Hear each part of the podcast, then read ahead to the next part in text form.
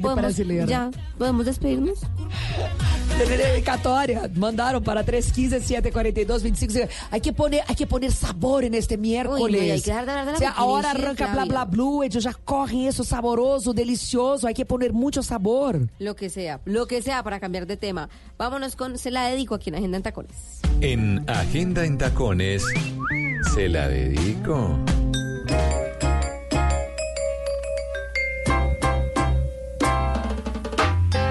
Vamos a ver quién nos mandó notica de voz a esta hora. Buenas noches. Hola niña, buenas noches. Mi nombre es Mauricio Hola, Muñoz. hola. Estoy hablando de la hermosa ciudad Milagro de Colombia, la ciudad de. Armenia, Quindío, Armenia. eje cafetero. Hello. Saludarlos especialmente eh, el día de hoy. eh, Les bendiciones, un abrazo gigantesco y pues obviamente pues, pedirles una canción para dedicar. Eh, para Paula Andrea Martínez. Paula. A ella le, le dedico la canción Mujer Divina. Esa que dice Mujer Divina. Ay. Cómo fascina. Ay. Ah, es hermosa esa canción. Saludo No, especial desde la ciudad de Armenia, Quindío. Que Besos. tengan la mejor de las noches. Armenia. Tacones de Blue Radio. Un beso. Pero que no me odien, es No, que sabes que perdón. pensé que era la ciudad del Señor de los Milagros, que es Buga, pero no es una ciudad, Per- pero no, igual no es que ver. Tu el vecino, tu de- de- vecino, del el Señor de los Milagros. tú de Manizales, el tipo de Armenia, Triángulo del Café, son Armenia. Pereira Manizales. Pero debo decir una cosa, yo amé esa dedicatoria. No, ahora voy a seguir hablando. No, porque que chao, más que que, hay que no, no voy a despedir. Pero viene Bla Bla Blue. No importa, porque Ah. más que dedicar a Que la pareja, él dedicó A a, esa edad ya uno hace lo que nosotras. le da la gana, ¿no? Ah, no, no, no voy, tú no me dejaste, ahora yo voy a Hablar. buenas No, noches, No, que yo quiero hablar, yo quiero hablar. Mañana ¿Qué? nos escuchamos, chao. tengo a ti. Prieta linda, tú eres para mí. Y yo siempre soy de ti. Mulata,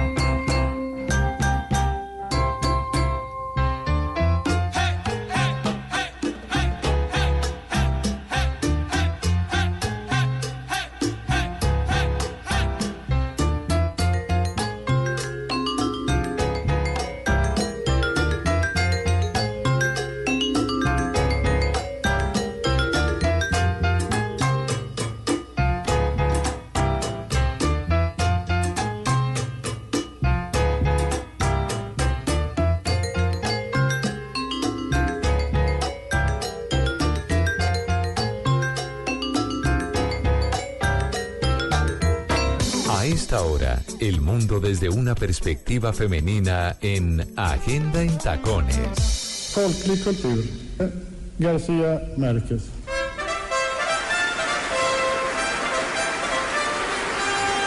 El 10 de diciembre de 1982, en Estocolmo, Gabriel García Márquez recibió el Premio Nobel de Literatura. Ese momento aún suena en nuestro corazón, porque sonó en la radio, porque la radio, cuando es colombiana, entra por los oídos, pero se queda en el corazón. Este 5 de septiembre, Colombia cumple 90 años de radio. Bla Bla Blue presenta en exclusiva los 90 latidos más emocionantes de estos 90 años de radio en Colombia del 2 al 5 de septiembre. Bla Bla Blue. De lunes a jueves de 10 de la noche a 1 de la mañana. Bla Bla Blue. Conversaciones para gente despierta. Voces y sonidos de Colombia y el mundo en Blue Radio y bluradio.com, porque la verdad es de todos.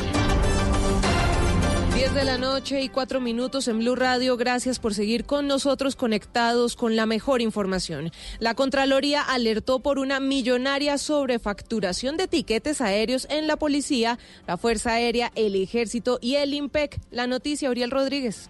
De acuerdo con los hallazgos de la Contraloría General de la República, la cifra de sobrefacturación asciende a más de 7 mil millones de pesos en tiquetes aéreos, tanto en el Ejército, la Policía, la Fuerza Aérea y el IMPEC, tras realizar auditorías financieras en el último año.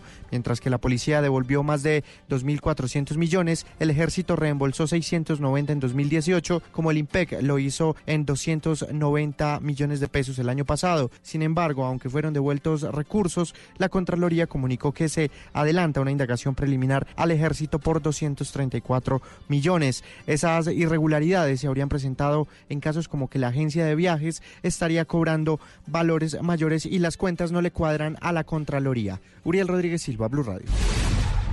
Y tras los disturbios que se presentaron en la Universidad de Cundinamarca en Suacha, el Consejo Académico rechazó los hechos y calificó como una violación de la policía el ingresar al complejo educativo y afirmó que hay personas en las manifestaciones que no hacen parte del claustro. David Sánchez. Sí, así es. Buenas noches. En un comunicado, la Universidad de Cundinamarca ve como una violación a la autonomía universitaria y a la integridad personal de sus estudiantes, docentes y administrativos la presencia de personas ajenas a la universidad que generaron desmanes y de una actuación indebida y desproporcionada de la fuerza pública al ingresar sin autorización a las instalaciones de la universidad. Explicaron que no admiten el ingreso a sus instalaciones de la fuerza pública ni agentes externos sin autorización conforme a la Constitución, la ley y los tratados internacionales. Por último, dicen que luego de una reunión con estudiantes, policía, autoridades de Soacha, entre otros, la policía reconoció que su ingreso a las instalaciones de la universidad se llevó a cabo sin la autorización de las directivas institucionales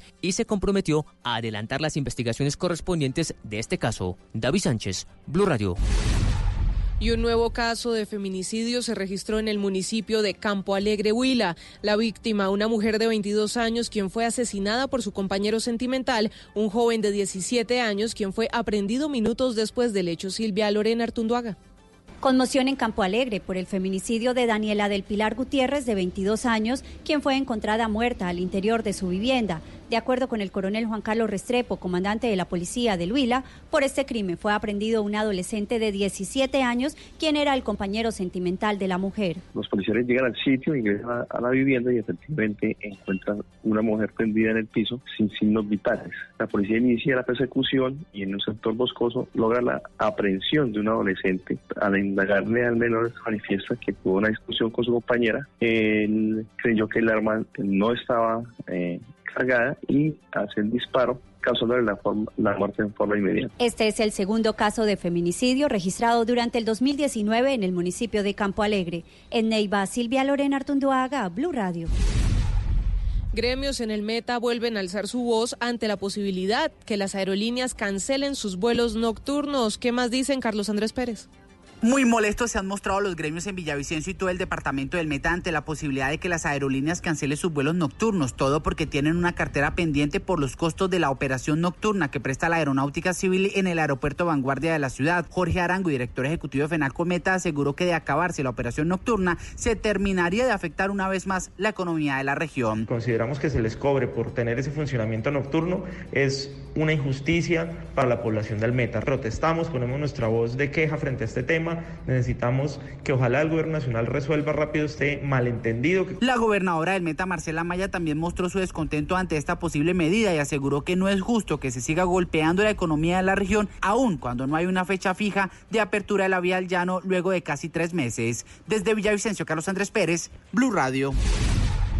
En noticias internacionales, la franquicia de tarjetas de crédito Mastercard suspendió el servicio a dos bancos estatales en Venezuela, uno de ellos el Banco de la Fuerza Armada. Esto consecuencia de las últimas sanciones de Estados Unidos contra el régimen de Nicolás Maduro. Santiago Martínez en Caracas. Es así, Giovanna. Buenas noches. Tanto Banfan, que es el Banco de la Fuerza Armada, como el Banco Agrícola de Venezuela, dos de las cuatro entidades que tiene el Estado venezolano, habrían recibido esta tarde una notificación de Mastercard, la operadora de medios de pago, suspendiéndole el uso de sus tarjetas de crédito. En la carta se explica que las sanciones implementadas por la OFAC del Tesoro de Estados Unidos prohíben a Mastercard realizar negocios con ciertos gobiernos en ciertos países o con ciertas personas o entidades financieras. Una decisión que comenzaría desde hoy o que comenzó desde hoy 4 de septiembre. No obstante, el presidente del Banco de la Fuerza Armada, un general de nombre Darío Baute, afirmó hace unos minutos que las tarjetas de crédito del banco funcionan con el 60% del sistema financiero venezolano, asegura él, venciendo así el ataque de Mastercard. Desde Caracas, Santiago Martínez, Blue Radio. En noticias deportivas, la selección Colombia realizó el penúltimo entrenamiento antes de enfrentar a Brasil en el estadio Hard Rock el próximo viernes. Fabio Poveda.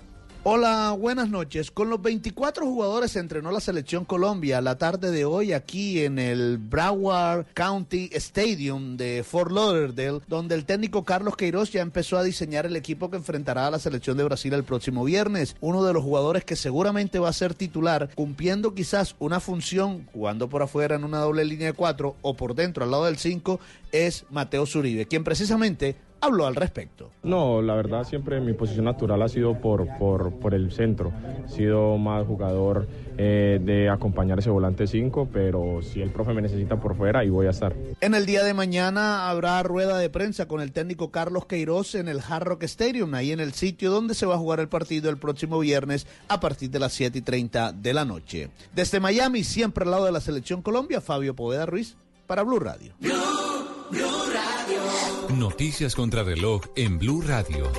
Cuando son las 10 de la noche y 11 minutos, nuestra noticia en desarrollo. Los negociadores de China y Estados Unidos reanudarán las conversaciones comerciales en Washington a principios de octubre, anunció este jueves el Ministerio Chino de Comercio. Las nuevas negociaciones deberían haberse iniciado este mes, llegan después de que ambos países se impusieran mutuamente aranceles adicionales el primero de septiembre.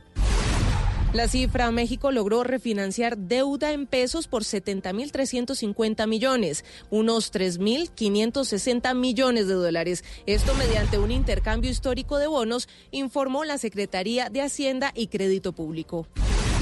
Y quedamos atentos porque los países amazónicos firmarán un pacto por la conservación de esa región en la cumbre presidencial que se celebrará el próximo viernes en la ciudad colombiana de Leticia y a la cual han confirmado su asistencia cuatro presidentes, entre ellos el de Bolivia, Evo Morales. Ampliación de estas y otras noticias en blurradio.com. Continúen con bla bla. El mundo está en tu mano.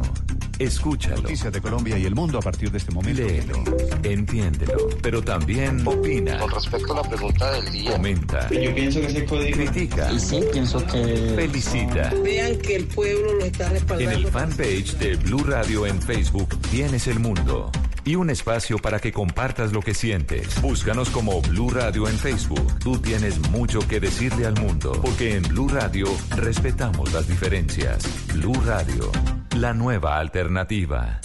¿Qué tal una deliciosa torta?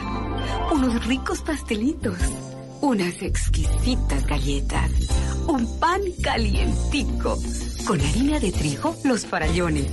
Y es rico alimento, suave, rendidora, deliciosa y gustadora. Con el trigo de las mejores cosechas, harina Los Farallones. Calidad y rendimiento inigualable. Trabajamos pensando en usted. Soy Lucas Bravo y con Educambio creamos herramientas y oportunidades educativas para niños y jóvenes en Colombia. Trabajamos en tres frentes de acción por la educación de nuestros niños. El bilingüismo es muy importante para nosotros. Recibimos cuadernos de toda la ciudad. Llegan a nosotros y sacamos las hojas en buen estado. Vota por Lucas en www.titanescaracol.com para ser el Titán 2019 en la categoría Educación. Titanes Caracol y la Universidad de La Salle transforman nuestro mundo.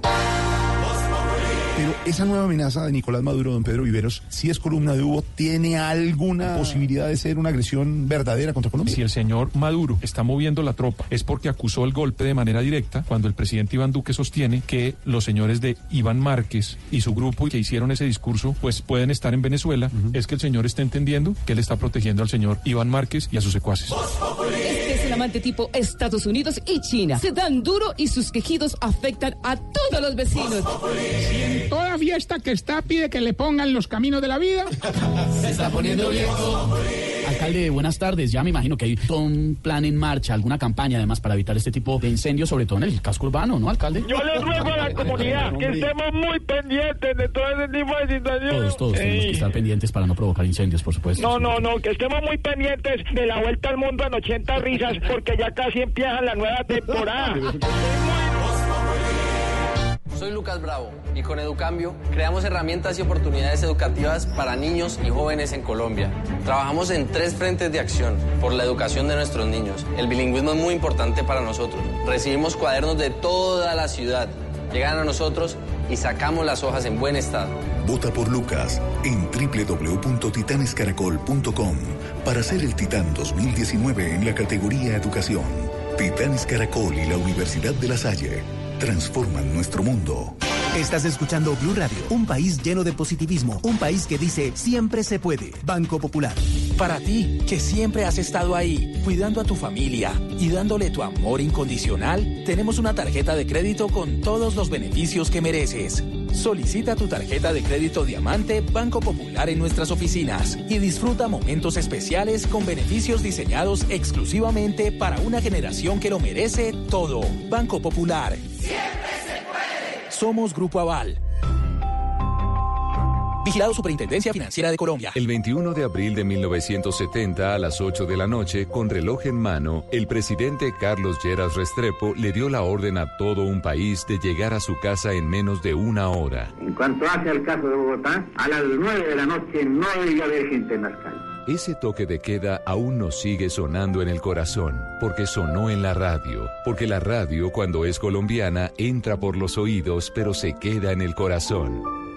Este 5 de septiembre, Colombia cumple 90 años de radio. Bla Bla Blue presenta en exclusiva los 90 latidos más emocionantes de estos 90 años de radio en Colombia del 2 al 5 de septiembre. Bla Bla Blue. De lunes a jueves de 10 de la noche a 1 de la mañana. Conversaciones para gente despierta. Y autorizado para que impongan el toque de queda a la hora que crean conveniente. ¿Qué se requiere para una buena conversación? Un buen tema, un buen ambiente, buenos interlocutores, preguntarles a los que saben y dejar que todos expresen su opinión. Cada noche encontraremos los ingredientes necesarios para las mejores conversaciones en Bla Bla Blue. La manera ideal de terminar el día y comenzar uno nuevo. Aquí comienza Bla Bla Blue. Conversaciones para gente despierta. En vivo, desde el estudio principal de Blue Radio, en Bogotá, Colombia. Aquí está Bla Bla Blue. Con ustedes, Tata Solarte, Simón Hernández y Mauricio Quintero. Eh, buenas noches, Colombia, carajo. Buenas noches, sí, señor. Muchas gracias. Estamos en vivo, 10 de la noche, 17 minutos. Estamos ready. Estamos vivos, papi. Estamos ready para el party. Sí, señor. Esto es Bla Bla Bla. Este es el primer talk show de la radio y el último si ustedes no lo escuchan. No, señor, difunda, por favor. Por Hay favor. créditos que pagar. Por favor, necesitamos que oigan este programa. En la primera parte, siempre invitados especiales. A propósito de los 90 de la radio, numeral los 90 de la radio, están con nosotros esta noche Fernando Pava Camelo, que ya llegó, ¿cierto? Sí, y señor, muy Marchena. muy puntual. Y los dos muy puntuales. ¿Están en el camerino todavía, señor? Sí, señor, están calentando la voz Ah, en bueno. este momento. ¿Qué les dio de tomar? ¿Qué les dio de tomar? Eh, no puedo decirlo No. al aire. Ah, bueno, pero, sí, bueno. pero pues, está fuerte, está, fuerte, bueno. Está bueno, está bueno.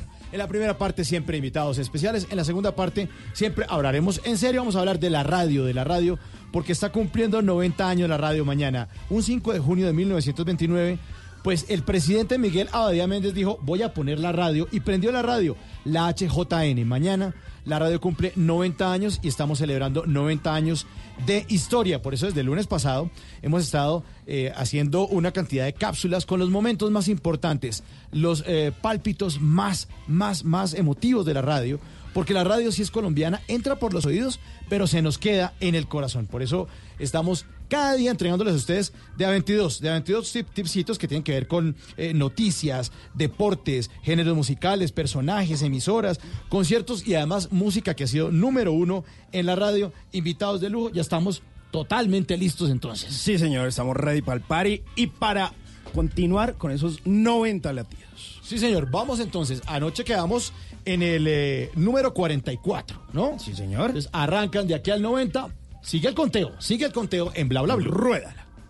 Número 45. Número 45. Pocos objetos personales son tan famosos en la historia moderna de Colombia como el reloj de mano, de origen ruso, con el que el presidente Carlos Lleras Restrepo tomó el tiempo para informar del toque de queda durante la locución transmitida por radio y televisión del 21 de abril de 1970, cuando dijo. He declarado el estado de queda en la capital de la República y autorizado para que impongan el toque de queda a la hora que crean conveniente y en el momento en que lo juzguen necesario. En cuanto hacia el caso de Bogotá, advierto lo siguiente. Son las 8 de la noche. A las 9 de la noche no debe haber gente en las calles. Son las 8 de la noche. A las 9 de la noche no debe haber gente en las calles. La decisión fue tomada debido a los fuertes rumores de fraude electoral en las elecciones del 19 de abril de 1970, debido a que conteos parciales y cadenas de radio daban ventaja a Gustavo Rojas Pinilla, candidato de la NAPO, sobre el conservador Misael Pastrana Borrero. El país se acostó con Rojas como presidente, pero a los dos días siguientes vio como Pastrana aumentaba su diferencia en más de 60 mil votos. La indignación se transformó en furia con la creación del Grupo 19M19 y otro huracán de violencia se sumaría a nuestra historia. Número 46. Número 46. Es que yo no entiendo lo que pasa. Colombianísimo, el tropipop, un género musical precisamente originado aquí en Colombia a finales de los años 90 y principios de los 2000. Es una mezcla de géneros musicales tradicionales de la región caribe colombiana, principalmente de vallenato, pero también tiene sus influencias extranjeras. Ahí se nota algo de salsa, de merengue, de pop y hasta de rock. Pero el término tropipop viene de la combinación de las palabras tropical y pop, describiendo la mezcla que hace el género de raíces latinas tropicales con música de los Estados Unidos. Algunos artistas exitosos de Tropipop son Pasabordo, Bonca, Gerao, Mauricio y Palo de Agua, Guzzi, Fonseca, Lucas, Arnao, por nombrarles solamente algunos. Este género se quedó en el olvido. Sin embargo, justamente en el año 2019, Carlos Vives lideró un movimiento denominado Tropipop is back. Y hoy, nuevamente, estas figuras volvieron a aparecer en la radio. Sus ojos, su boca y su sonrisa. Así que la noche fuera más linda. Y acompañándolo una guitarra hizo de la noche una parranda. Pero ya se fue. Ay, el Tropipop 1021, le damos la bienvenida a Guns N' Roses.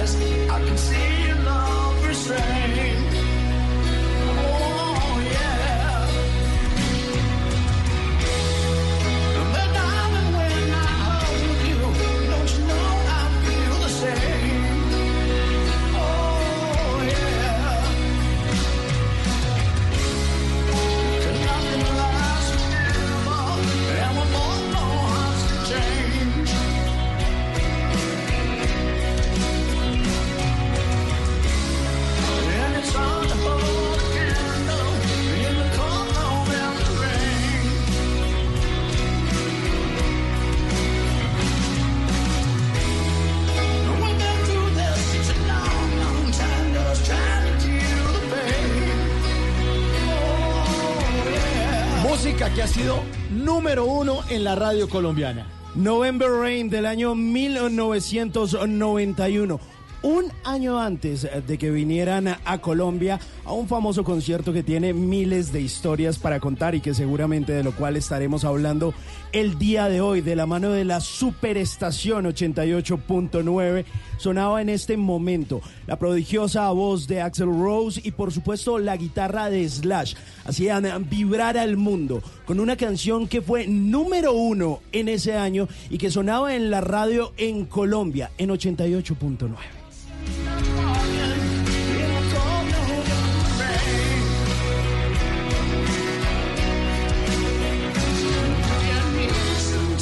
Señor coordinador de piso, ¿ya están listos nuestros invitados ahora sí? Sí, señor, ¿Están ya están maquillados? ready para el party, alambrados, Alambrados, bien perfecto. vestidos, mejor dicho, Bueno, listos. perfecto. Nuestros invitados de esta noche son un par de grandes de la radio y por favor no le miren las barrigas.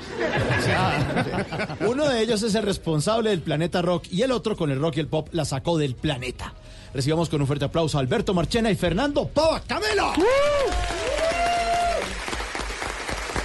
Porque estos dos señores son pesos pesados de la radio Pero musical. lo máximo son. Señores, bienvenidos a Bla Bla Blue. Hola, hola, hola, gracias por tenerme aquí. Eh, Estoy feliz de escuchar eh, cómo maneja ese aparato, ese instant replay. Claro, tengo ahí todo grabado. Nuevecito. Y Eso es, eso, eso es old school, ¿no? Claro. Eso es old school. Oiga esto. Gracias. Eh,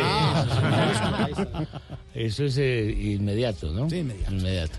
Gracias, Simón, gracias, Tata. Y, y Alberto Marchena, que también me complace mucho tenerlo al lado. Hemos ido paralelamente haciendo radio desde hace mucho tiempo, ¿no? En muchos años, a lo largo de muchos años, nos hemos encontrado en el camino. Sí, señor, me alegra mucho, además lo admiro mucho. Sus, Igual. eh, sus aciertos son parte de, de la, de la evolución de la radio y, y es válido para mí. Gracias, yo- Mauricio. Yo, uso el aparato y pongo aplausos. Eso. Muy bien. No, pero es que el aplauso es el más fácil. Yo quiero ver cuántos. Uy. Porque los efectos de sonido son los que nos hicieron grande la 88.9. La, los usábamos para jugar billar. No tiene efectos de billar. Animales. Le tengo, eh, sí, le tengo este. le tengo este. También. Para colanta. Le tengo su billar. Ah, bueno. Bien. Esa es, eso es. Usted tiene muy claro eh, la imaginación, el teatro de la imaginación. Entonces, creo que por ahí estamos entendiéndolo. Muchas gracias por, por invitarme nuevamente y, y por recordar a 88.9. Todos la, la queremos y la extrañamos, y, y- y- pero hay muchos archivos sonoros precisamente que se están recuperando y, y estamos en ese proceso. Mucha historia, ¿no? Mucha historia en estos. Uy, hay unas historias bonitas de Guns N' Roses, pues Julio las puso también de moda ahora con sus con su, su manera de decirlo eh, en, la- en la- en las redes. Yo no llego a esa informalidad y esa autenticidad de Julio para contarlo, pero pues tengo muy bonitas anécdotas, unos también pues de, de experiencia, de crecimiento y de aprendizaje, ¿no? Con todas las dificultades que, que conllevan los conciertos. ¿Cómo nació la superestación? Fernando? Bueno, pues esa historia eh, viene de la cadena Super. Mi papá, que fue radiodifusor, eh, eh, montó La Voz del Llano, la cadena Super.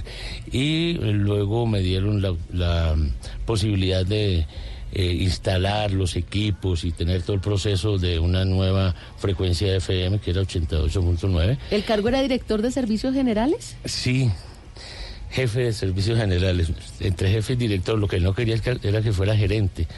Pero bueno, la historia... Pero ejerció como tal, ¿no? Sí, sí, entonces ya, ya, eso fue en comienzo. Luego ya me apersoné del tema de la ingeniería y de todo el sonido y toda la, la infraestructura para, para, para, para salir al aire con algo, con algo bien hecho. ¿En qué año era? ¿82? 82 iniciamos oficialmente lo que es periodo de prueba ante el ministerio y luego eh, ya comercializar, ¿no? En esa época no existían muchas frecuencias en FM, o ninguna. tal- Sí, no, pues es que existía HJCK, La Voz de los Cerros, Caracol, RCN, HJCK, Radio Santa Fe tenía un- una frecuencia que no había sido montada todavía. Ah, y básicamente eran esas, y eran y Radio Melodía tal vez. Entonces eran música supuestamente algo estilizada. Y luego empezamos a desordenar el dial y, y- Y crearon ese monstruo. y le pusimos, le pusimos muchos ingredientes bonitos. Trajimos el American Top 40, transmitimos los premios Grammy y así creció hasta el 87 para marcar un punto de referencia cuando llegó al primer lugar y se volvió un fenómeno pues increíble. eh, que despertó la, la voluntad de Caracol y, y de RCN de hacer Claro, una radio ahí nacen Radioactiva y La Mega. La radioactiva nace en el 89. En el 88 fue el concierto de conciertos, que fue la explosión Del rock en español. del rock en español, de la, de la radio 88.9, ya en su mejor momento de maduración, ya no le cabían más cosas, más cuñas, más... La verdad estaba muy apetecida la emisora y muy pegada por los colegios y pues es el momento más, más emblemático y, ese- y se volvió icónico el, el concierto de conciertos. Alberto, usted en esa época, ¿qué hacía en la vida? En esa época, bueno, yo empecé a hacer radio muy, muy, muy joven. Inclusive yo el otro día que estaba revolviendo todas mis cosas me encontré la primera grabación de cuando hice un programa de radio y yo estaba todavía en el colegio y tenía como 14 años. Entonces digamos que, que eso lo hice por un corto tiempo, pero, pero ya estaba metido en la música. Digamos que yo, yo crecí en Barranquilla y digamos que yo fui un poco ajeno al fenómeno 88, porque en Barranquilla, pues en esa época no había radio en internet y uno no, mucho menos pues, no se conectaba por ese tipo de cosas como lo puede hacer hoy en día. Y yo veía, pues me hablaban de 88 a la distancia. Pero básicamente yo en, en esa época en Barranquilla ya, ya por esos años estaba haciendo radio, radio universitario, mientras estaba en la universidad. ¿Y qué escribiendo tipo de radio era? ¿Tropical? Porque No. en, en Barranquilla se veía mucho No, el tema no. de salsa. No, Barranquilla, Barranquilla fue, tuvo grandes emisoras de música anglo, inclusive la música anglo, eh, Fernando lo puede decir, Barran- la música anglo ingresó por, por Barranquilla, Universal Stereo, eh, fue una, Sí. una de las primeras emisoras de, de música anglo, Jimmy Villarreal era su director y, y- y digamos que por ahí entró la música, en gran parte de la música en inglés en Barranquilla, después vino Oro Stereo, que era de la gente de Olímpica. Oro Stereo, y de ahí Exacto. sale Jo- Joyce Joyce Lozano. Lozano, correcto. Y Barranquilla fue una ciudad muy anglo siempre durante muchos años. No tenía, las líderes eran inclusive emisoras en esa onda, pues. Y yo trabajaba pues, en, en- en ese tipo de emisoras, ¿no? En, en Universal nunca alcancé, pero en Oro alcancé a tra- a trabajar durante algún tiempo. Ya estaba metido en eso, pero eso lo, lo, lo manejaba simultáneo con, con mi carrera. Yo esto para mí era como un juego. Yo estudiaba medicina, yo me gradué de médico realmente. Entonces, doctor. doctor Sí, y entonces, eh, digamos que, pero yo veía el fenómeno 88 en la distancia y veía lo que de alguna manera estaba pasando y lo que la gente me contaba que pasaba con 88, pero digamos que, que no era tan fácil conectarse, pues porque antes no era, no es como hoy, que uno oye radio del mundo sin ningún problema en cualquier lugar. Bueno, y después de- del boom entonces del- de 1988 con el concierto de conciertos, ya nace la competencia, y nace el Planeta Rock, que en esa época todavía no era Planeta Rock, solamente era radioactiva. Nace radioactiva. eh, eh, y obviamente Medellín tiene que ver mucho porque Medellín, creo yo, eh, y gracias a Veracruz, creo que era. Veracruz y muchas emisoras. de- mi, mi hermano hizo mucha radio en Medellín, Henry Pava. Entonces, siempre me, me acomodé a esa ciudad muy bien y allá encontré que Veracruz Estéreo estaba haciendo una radio muy bien hecha y obviamente eh, copiaba cosas. Me iba allá a escuchar a ver cómo hacían y, y- y a conocer algo. Y en alguno de esos momentos, pues Tito López me aborda en, un concierto de Miguel Mateos y me dice, "Hey, yo quiero eh, ir a Bogotá, de pronto podemos eh, trabajar. Inmediatamente enganchamos porque yo sabía quién era él y él obviamente. La emisora ya era número uno en Bogotá, pero obviamente el programa de la mañana no tenía la estructura que, que- que tuvo después. Cuando vino Tito y luego lo, lo, lo- lo- lo continuamos y lo, lo reinventamos en los 90 y hasta... El zoológico de la El mañana. zoológico de la mañana, que era el programa Bandera, también se hizo el Metro y se hicieron varios eh, programas interesantes que recuerda la gente, como el Closet, que fue el primer programa de, que, de la comunidad LGTB.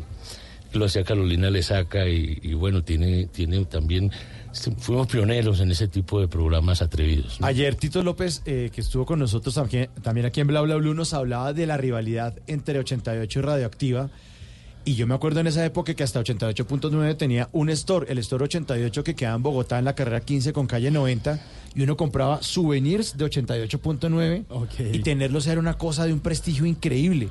El sticker o la calcomanía de 88.9, tenerla era... Icónica. icónica, era una cosa escasa, era una cosa... Era un privilegio. Era un privilegio tenerla.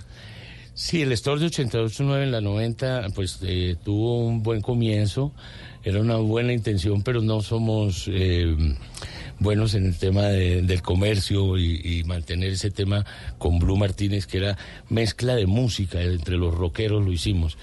Y, mucho merchandising, y eh, se, movió, se movió un tiempo, sirvió para vender las boletas de los conciertos, hacíamos muchos eventos de- en los que el, store se encargaba de venderlos. Y sirvió para tener un contacto directo con la gente. Esa es la manera de encontrarnos ahí en esa plazoleta de la 90 y de ahí sacábamos caravanas y hacíamos cosas. Las caravanas de 88.1 era una cosa famosísima. Salía la móvil de 88, que era como la banda de los magníficos. Y salía tu, tu, tu- Tulio Zuluaga, ahora Tulio recomienda, ahora lo conocen como Tulio recomienda, y salía eh, con Chucho de Navides Show a hacer caravanas y todos los carros detrás pitando. Es una vaina, una locura. Para que lo fuéramos. De ahí salió eh, eh, Fulgencio Cabeza Manotas. También de era ese personaje se creó ahí. de rock and roll. eh, Sí, luego, sí, luego le hablo de Fulgencio, pero me hablaba de las caravanas y no puedo dejar de mencionar a Hernán Orjuela que comenzó, hoy es viernes, el programa se inició en radio en 88.9. Empezamos a hacer las caravanas con Hernán Orjuela. Luego se lo llevó a un Marco Aurelio para televisión y trajimos a Camilo Pombo a, hacer- Camilo también, sí. a sub- lo subimos en la móvil y luego Camilo pues no aguantó tanto voltaje los viernes y entró Chucho Benavides y Tulio Zuluaga que, que hacían también eh, pues se gustaban mucho sobre todo Tulio que hoy en día está muy muy muy con el burger y este tema de las redes El máster. el, el máster eh, Tulio era muy querido por las por las por las niñas de colegios un tipo muy pinta Hasta que cantó. y cantó pero Toda- todavía no, no lo dejan descansar con eso, ¿no? El álbum se llamaba Sudores de, de Tulio. Tuvo tres, ahí está, ahí los estoy, eh, los estoy mirando porque sacó- son, son vinilos, eh, todo por ti, sudores era otro. Eh, pero bien, ¿no? Y fíjese que en Miami hizo, hizo gira, hizo conciertos. Pues gira no, pero sí, sí fue, sí estuvo en la radio de Miami y bueno, Tulio. Entonces, en, en, en los colegios, en el Nenacano y en el femenino, pues mandábamos la móvil con un Mandar a Tulio allá de Anzuelo. con un micrófono inalámbrico. Entonces, era la se- novedad en esa ya con el micrófono sin cable ni nada. Listo, siga, decía la profesora. Y las de quinto bachillerato se alegraban mucho y las de sexto por, porque hacían el programa desde allá, hacían los concursos, llevábamos CDs para regalar. Quiero traducir para los, para los millennials décimo, once y doce. O sea, que era nuestro quinto y sexto.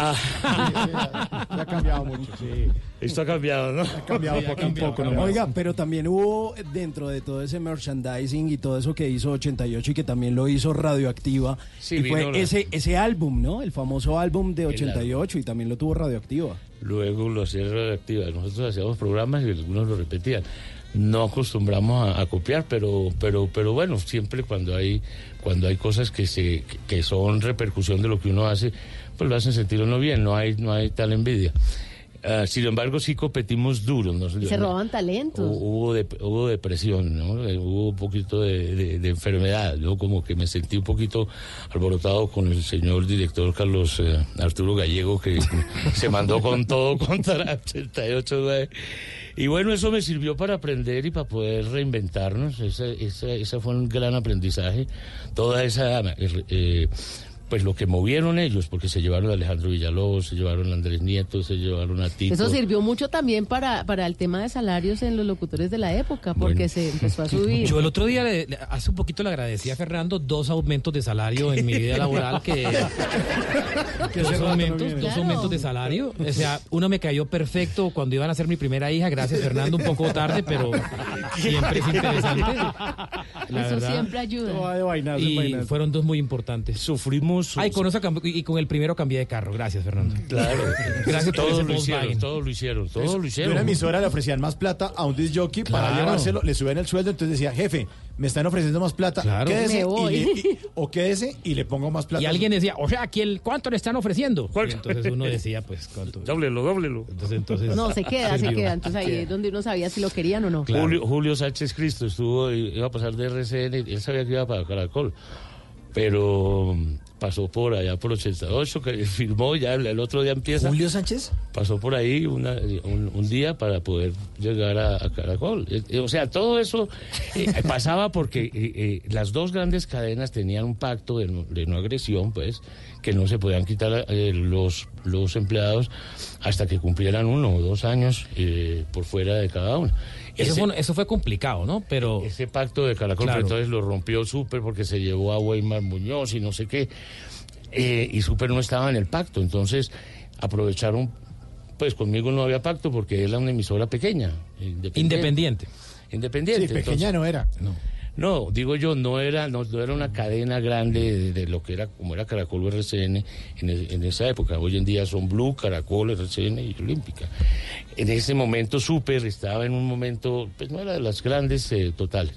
Pero, y 88 trabajaba sola. En la NFM nos tocó abrir camino, abrir camino y darnos un poco de golpes, eh, metiendo el espectáculo a la radio y metiendo un poco de cosas que eh, en, el, balance económico no eran las más favorables para, para continuar haciendo ese, ese tipo de locuras que se me ocurrían porque eran costosas. Y entonces todo esto en la economía como que no funciona, Pero- esa genialidad. Pero esa, esa guerra tenía, esa guerra entre 88 y Radioactiva tuvo cosas increíbles, muy buenas, que yo creo que finalmente ah, eh, alimentó mucho la radio. Yo recuerdo cualquier cantidad de anécdotas, pero hay una que nunca se me olvida, y era esa, e- esa locura por querer transmitir los conciertos que venían a Colombia. Yo creo que Fernando se va a acordar de esto cuando lo empiece a contar.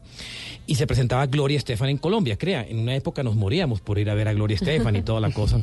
Y eh, Into, the Light, que se llamaba ese Sí, tour. claro, la- el- venía eh, Gloria Estefan en el Campín y toda la locura, y todo el mundo quería transmitir el concierto. Entonces, pues lógicamente mandaban alguno, eh, al- algún kamikaze que se pegara al- a, los parlantes del concierto y lo pegara un micrófono ahí y transmitiera. Y en esa época, eh, eh, 88, se anotó un hit que yo me acuerdo que le metió un gol a Radioactiva, eh, y es que lograron sintonizar la frecuencia del, del micrófono inalámbrico de Gloria Estefan.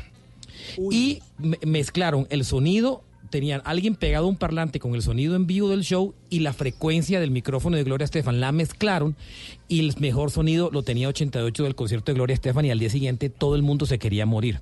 O sea, hasta ese nivel de competencia llegamos, pero no sé si se acuerda de esa, de esa historia. No, sí, y, sí, y- sí. y- Pero eso es como, como chuzar el micrófono. eso era como Sí. chuzar el micrófono, o sea, le- le- o sea, se le adelantaron a, a todos los gobiernos. Sí, o si sea, fuera la chuzada. o sea, No, no, el, no, inalámbrico, bueno, creo que fue un- un- una línea que nos dieron de consola. Es lo más, lo que me puedo acordar bien de una línea de consola, o sea, el mejor sonido.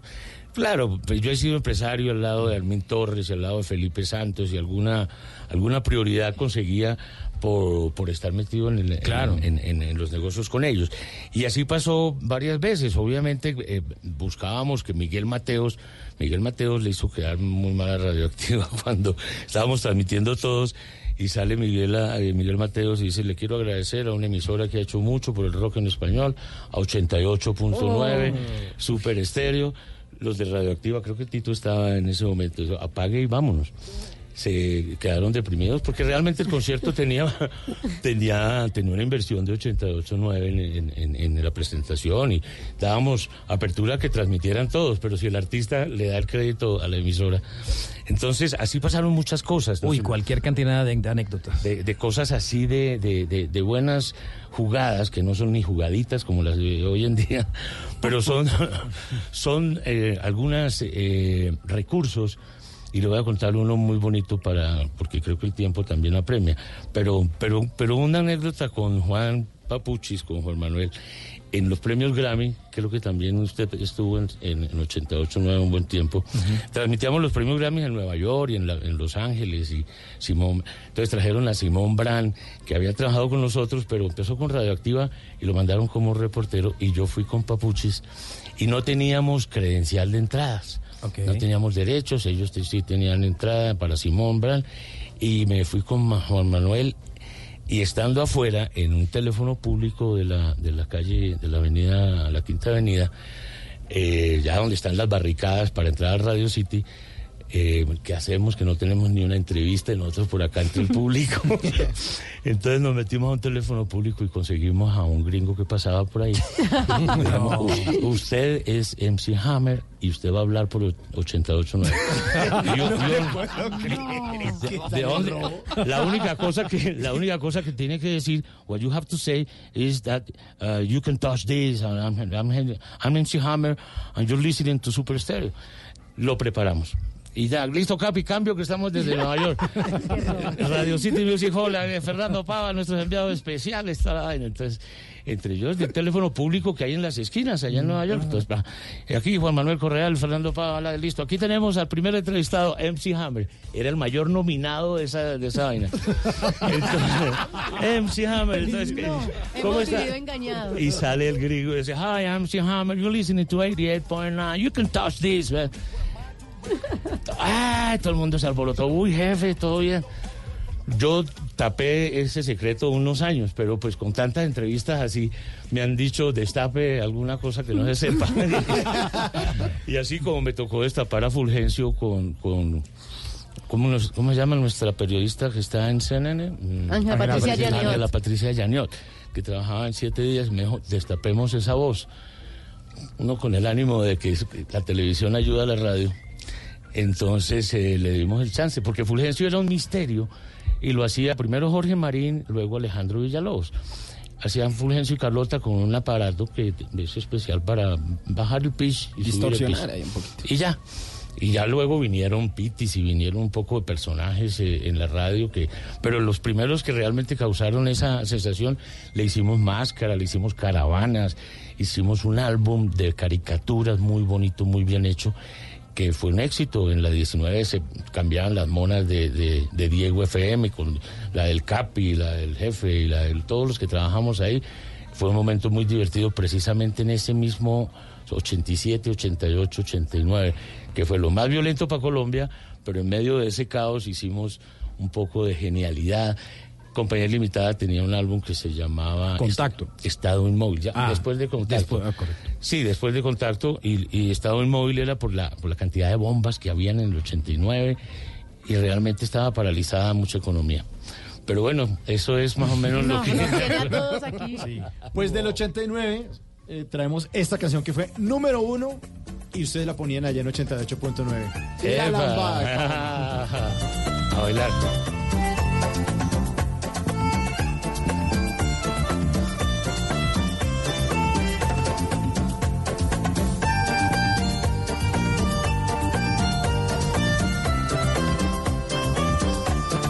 Bla bla blue.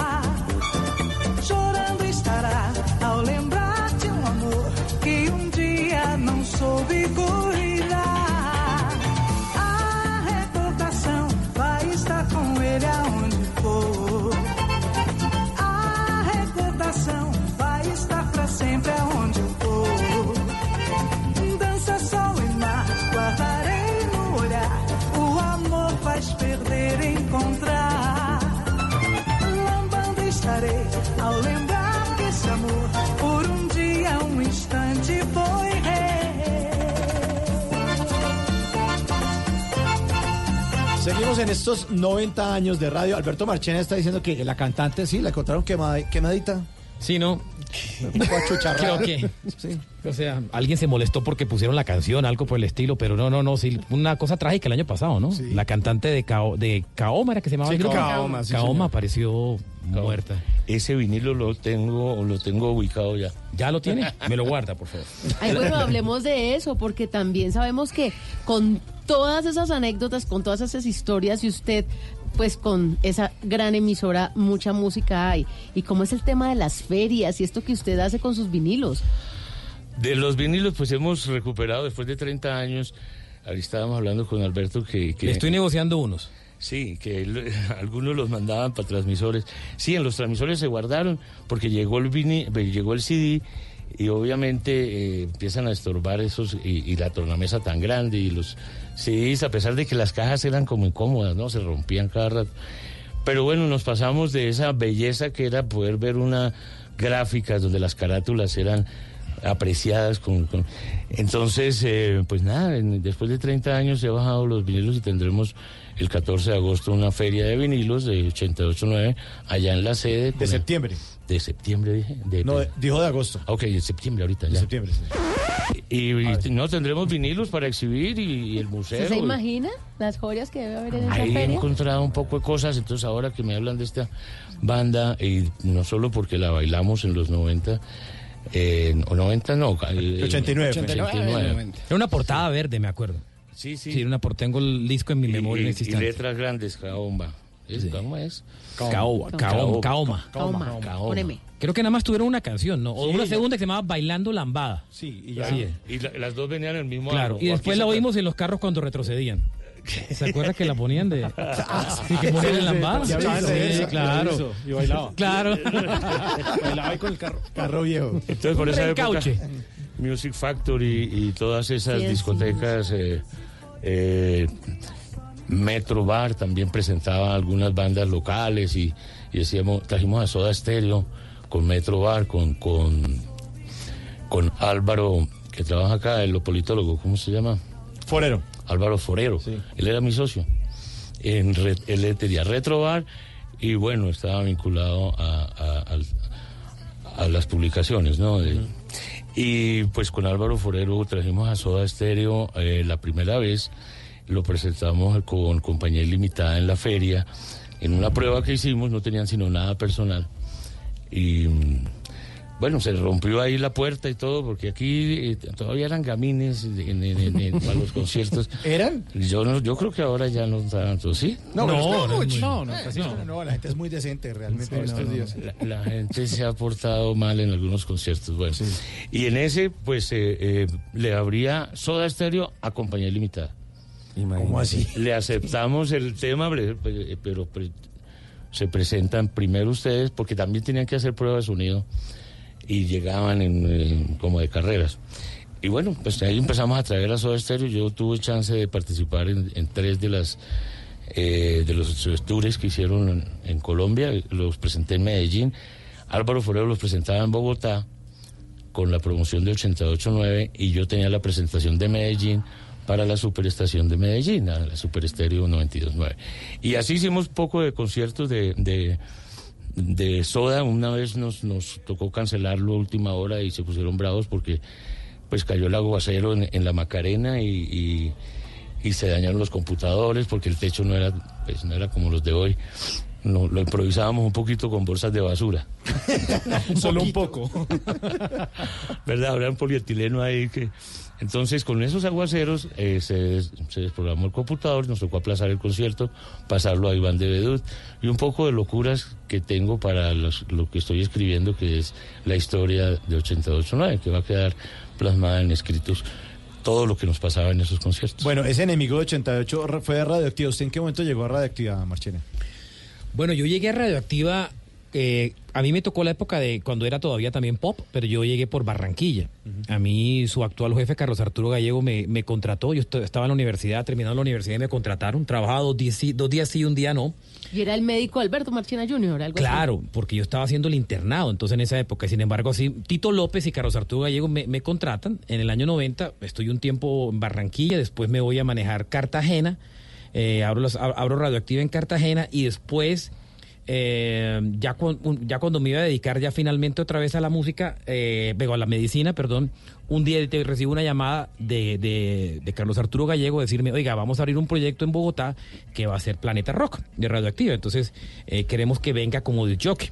Entonces, yo tenía una novia en Bogotá en esa época, entonces, pues, eh, Perfecto. era Sí, caía no, como pues. anillo al dedo. Entonces, la medicina se quedó en el olvido y me vine a Bogotá a, a, formar, a, a empezar a armar lo que fue el, el pla- eh, Planeta Rock.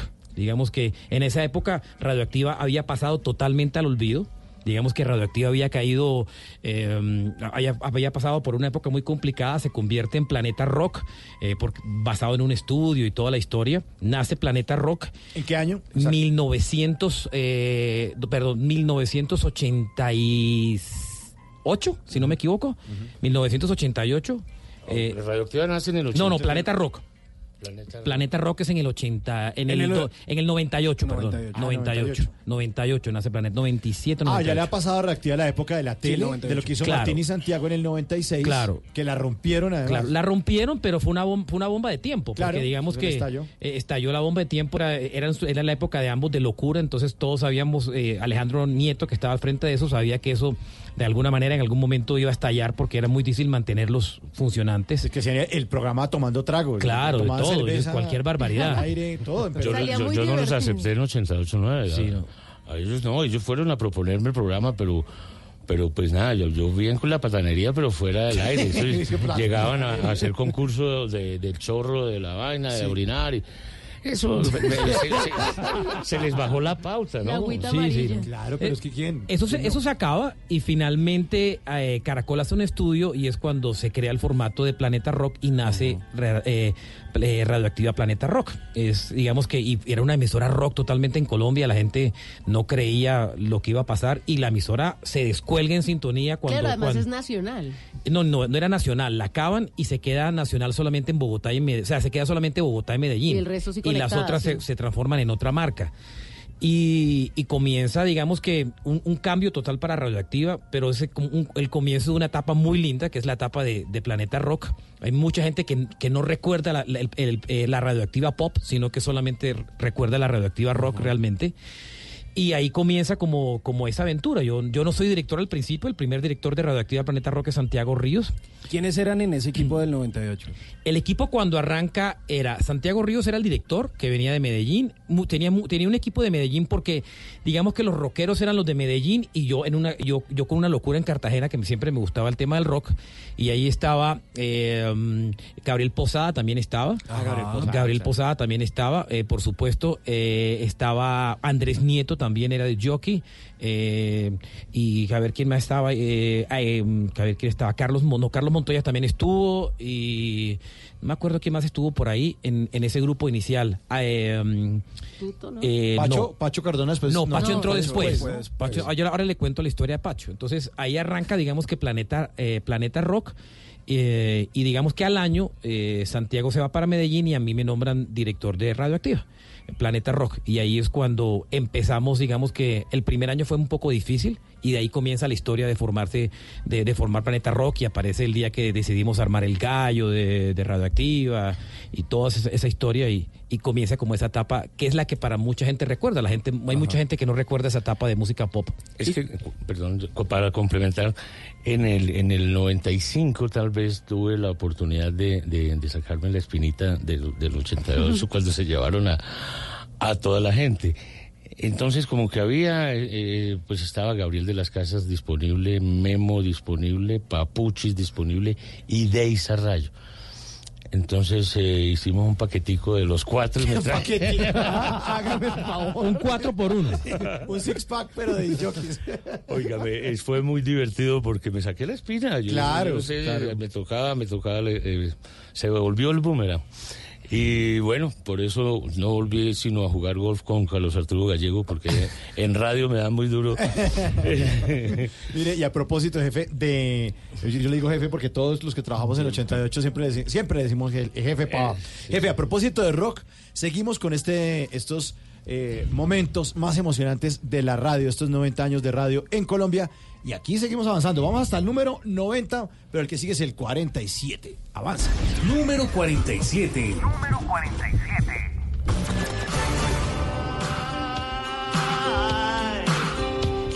Recuerdos que no voy a borrar, personas que no voy a olvidar, como esta noche aquí. Así cerraba Fito Páez los 25 años de Rock al Parque, el Festival Internacional de Rock eh, que se lleva a cabo en la ciudad de Bogotá, en Colombia. El festival gratuito y al aire libre más grande de Hispanoamérica y el tercero más grande del mundo. El festival inició en 1994 teniendo su origen en los encuentros de música juvenil que se realizaron en el Planetario Distrital desde 1992 como una iniciativa del cantante Mario Duarte, miembro de la banda La Derecha. Este festival no solo une las distintas culturas musicales, sino la radio, quien por tres días gira en torno a las notas, los cantos, pantalones negros, olores raros, pelo largo y el sonido diverso del rock. Pero ¿quién mejor para hablar de la importancia de este festival que Álvaro González, el profe, director de la emisora Radiónica?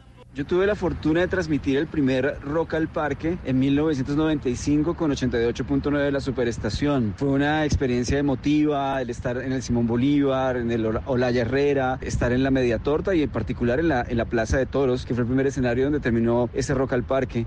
Posteriormente he tenido el privilegio de hacerlo a través de 99.1 de hacerlo pues también con 88.9 y hoy con Radiónica. ¿Por qué es importante? Porque en Rock al Parque, más allá de las bandas internacionales que son muy buenas, en Rock al Parque están las memorias de esta ciudad en los últimos 25 años. En Rock al Parque está una forma diferente de contar la historia de nuestra ciudad y nuestro país a través del punk, del metal, del ska, del reggae, del indie y otra serie de géneros. Rock al Parque garantiza justamente que Colombia tenga otras voces, otras historias y en particular otras memorias. Por unir la música y hacer parte de la identidad cultural del país y de Bogotá, Rock al Parque es uno de los 90 latidos que ha puesto a palpitar el corazón de la radio colombiana. en el fondo del mar, personas que me quiero llevar. Número 48. Número 48. ¿Qué es lo que dice don Armando? Que ya, uh, que ya usted está como jalado, compadre. Uno de los latidos más divertidos y más emocionantes de estos 90 años de radio en Colombia nos lo produjeron Emeterio y Felipe, los tolimenses. Y me dijo, Emeterio, me quedó mal, no fui anoche. Desde 1951, Emeterio y Felipe llenaron las tardes de humor a través de la radio con un dúo que evocaba ese esquema de Laurel y Hardy, del Chompiras y el Botija, de Pinky y Cerebro, en el que uno de ellos es cuerdo y el otro un destornillado personaje al que hay que hacer entrar en razón. Ay, Jesús credo, ¿qué era lo que decían Gustavo? Sí que el remedio cierto. para la picadura y la machaca es la que... ¿Lo que es que hay un remedio? Sí, ¿La pipicilina que está en el remedio para la picadura. Lizardo Díaz, el compadre Felipe, empezó su trayectoria musical con el grupo 40 guitarras y 40 voces. Más tarde, en los años 50, Felipe creó el dueto Los Tolimenses junto a Jorge Ezequiel Ramírez, Emeterio. Me llevarás en ti como la sombra. Durante 42 años, esta pareja se convirtió en un referente de humor nacional. El guambito de yo ha resultado lo mismo de pícaro esa porquería. Igual que usted, la herencia, con ese taita que Lo echaron de la escuela. Por tantas risas, por su música, por ser embajadores de esa región tan bella de nuestro país y por esos chistes de doble sentido que nos producen el triple de risas, el dúo Emeterio y Felipe Los Tolimenses es uno de los 90 latidos que ha puesto a palpitar el corazón de la radio colombiana. porque me llevarás unido a tu recuerdo. Hola, ¿qué tal? Saludo cordial, soy Armando Plata, locutor por más de cinco décadas. El momento que recuerdo que me haya hecho latir el corazón ocurrió por allá, creo que en julio de 1973, cuando se incendió el edificio de Avianca en Bogotá, Colombia. Y tuvimos la suerte de ayudar a salvar a cerca de 500 personas. Yo dirigía un programa llamado Vía Libre, transmitíamos el estado del tránsito en Bogotá desde un helicóptero y esa mañana por coincidencia el helicóptero vio que se estaba incendiando el edificio de Avianca, lo reportamos y luego iniciamos una operación de salvamento y una transmisión radial que se extendió casi por todo el día con el apoyo de las demás cadenas radiales. Lo lindo de esto es que se creó un puente aéreo entre el- la terraza del edificio de Avianca y la Plaza de Bolívar de Bogotá y con otros helicópteros, incluidos algunos de la Fuerza Aérea Colombiana, logramos salvar toda esta gente. Como radio fue algo muy intenso por el servicio que pudimos prestar a la comunidad. Gracias. Porque sonó en la radio. Porque la radio, cuando es colombiana, entra por los oídos, pero se queda en el corazón. Bla bla blue. Conversaciones para gente despierta. I won't make it any other way.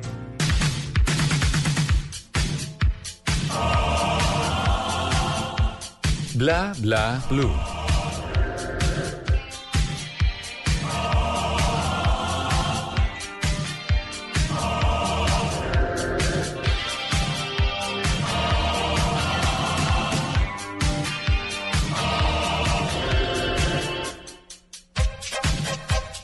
11 de la noche, dos minutos, y esta es la banda sonora de Disco Nice de 88.9.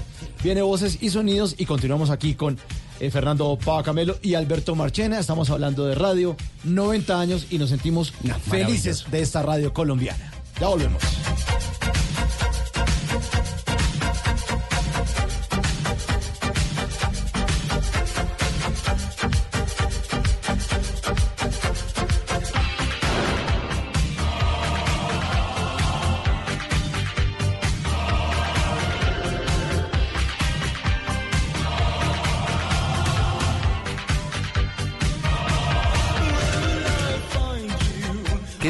Para una buena conversación? Un buen tema, un buen ambiente, buenos interlocutores, preguntarles a los que saben y dejar que todos expresen su opinión. Cada noche encontraremos los ingredientes necesarios para las mejores conversaciones en Bla Bla Blue. La manera ideal de terminar el día y comenzar uno nuevo. Bla Bla Blue. Conversaciones para gente despierta. De lunes a jueves desde las 10 de la noche. Blue Radio crece. Blue Radio y bluradio.com. La nueva alternativa.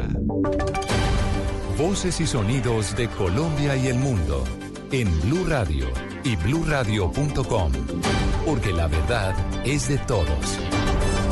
Bienvenidos, son las 11 de la noche y 4 minutos. Soy Carlos Anabria. Gracias por estar con nosotros en Blue Radio. Aquí están las noticias.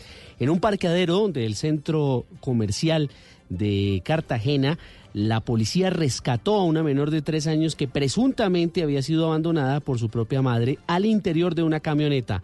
José Donado. Una bebé de tres años fue rescatada por la Policía Metropolitana de Cartagena al ser abandonada por su madre en el interior de un vehículo en un parqueadero de un reconocido centro comercial ubicado en el barrio Hexemaní, en el centro histórico. Coronel Freddy Barbosa. El cuadrante se desplaza al sitio, efectivamente encuentra a la menor dentro del vehículo, ubicamos a la madre de la menor y llevamos a esta niña al centro asistencial pues para verificar cómo estaba su estado de salud y posteriormente se deja a disposición a la madre por el artículo 127 del Código Penal que habla del abandono de un menor en en situaciones de vulnerabilidad. La madre de 32 años quedó a disposición de la Fiscalía General de la Nación en Cartagena. José Luis Sonado, Blue Radio. El próximo viernes un juez informará la decisión de si otorga o no la libertad al general Humberto Guatibonza, investigado por el escándalo de las chuzadas. ¿Cuáles fueron las tesis que plantearon las partes, Silvia Charri?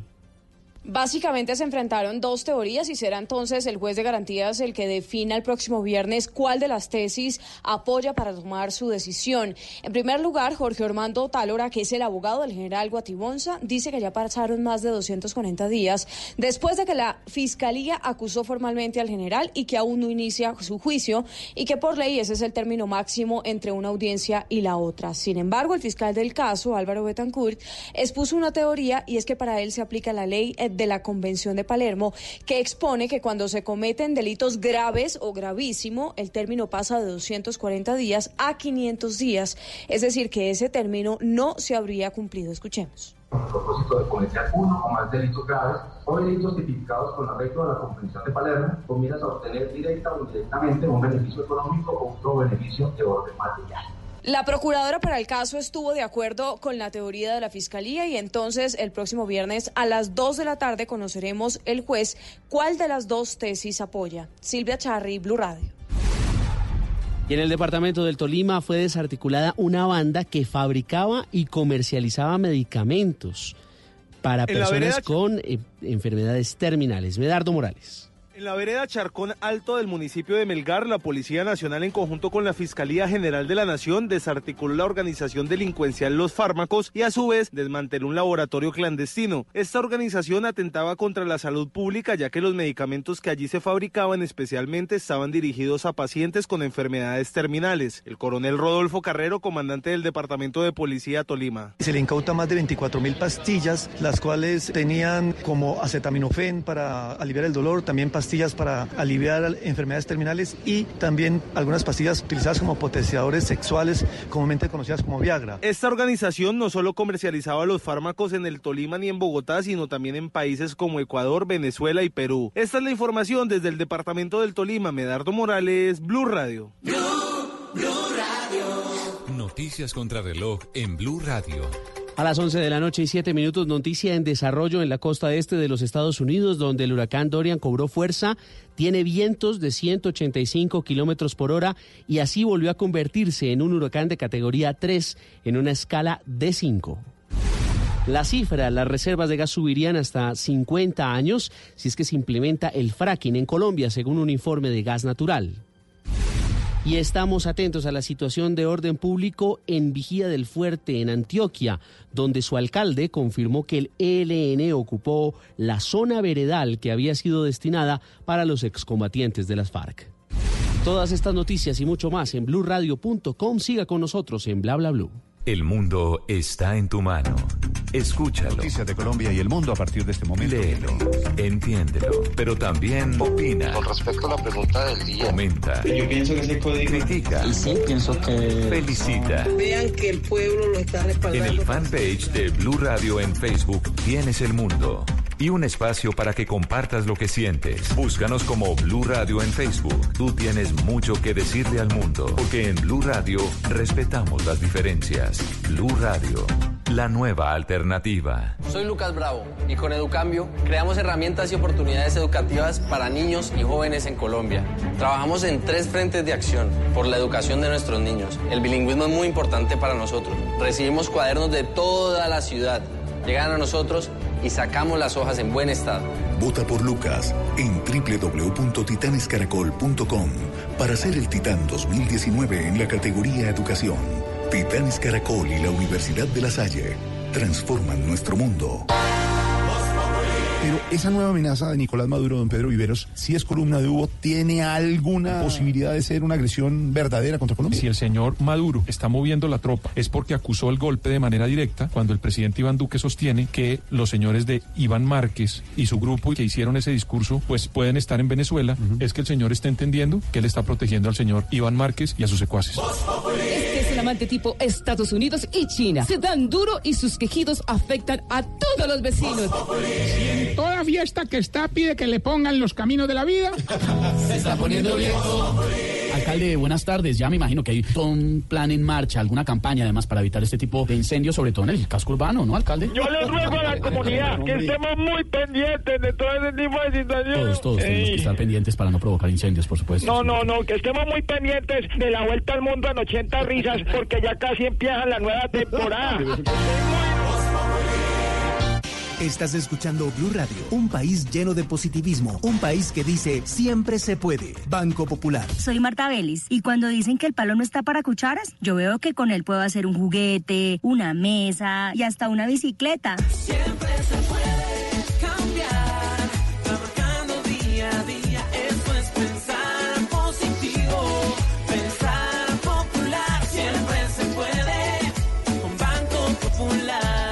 Marta es clienta del Banco Popular y junto a ella pensamos que si miramos la vida de manera positiva, sabremos que siempre se puede. Banco Popular, somos Grupo Aval, la Superintendencia Financiera de Colombia. ¿Qué se requiere para una buena conversación? Un buen tema, un buen ambiente, buenos interlocutores, preguntarle a los que saben y dejar que todos expresen su opinión. Cada noche encontraremos los ingredientes necesarios para las mejores conversaciones en Bla Bla Blue. La manera ideal de terminar el día y comenzar uno nuevo. Bla Bla Blue. Conversaciones para gente despierta.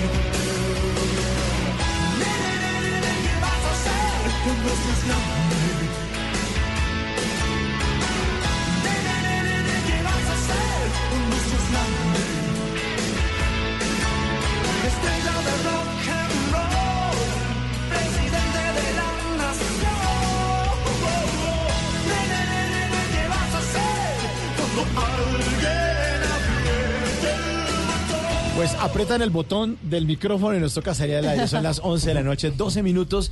En- estamos en esta celebración de los 90 años de la radio en Colombia y estamos muy, muy felices de tener esta noche a Fernando Pava Camelo y Alberto Marchena contándonos historias acerca de la radio juvenil, del rock y esas cosas que pasan fuera de micrófonos que seguramente los oyentes no sabían y que además acompañadas de buena música, de buenos recuerdos y esa, de ese momento tan, tan bacano de la radio, pues suena muy bien al aire, jefe Pava.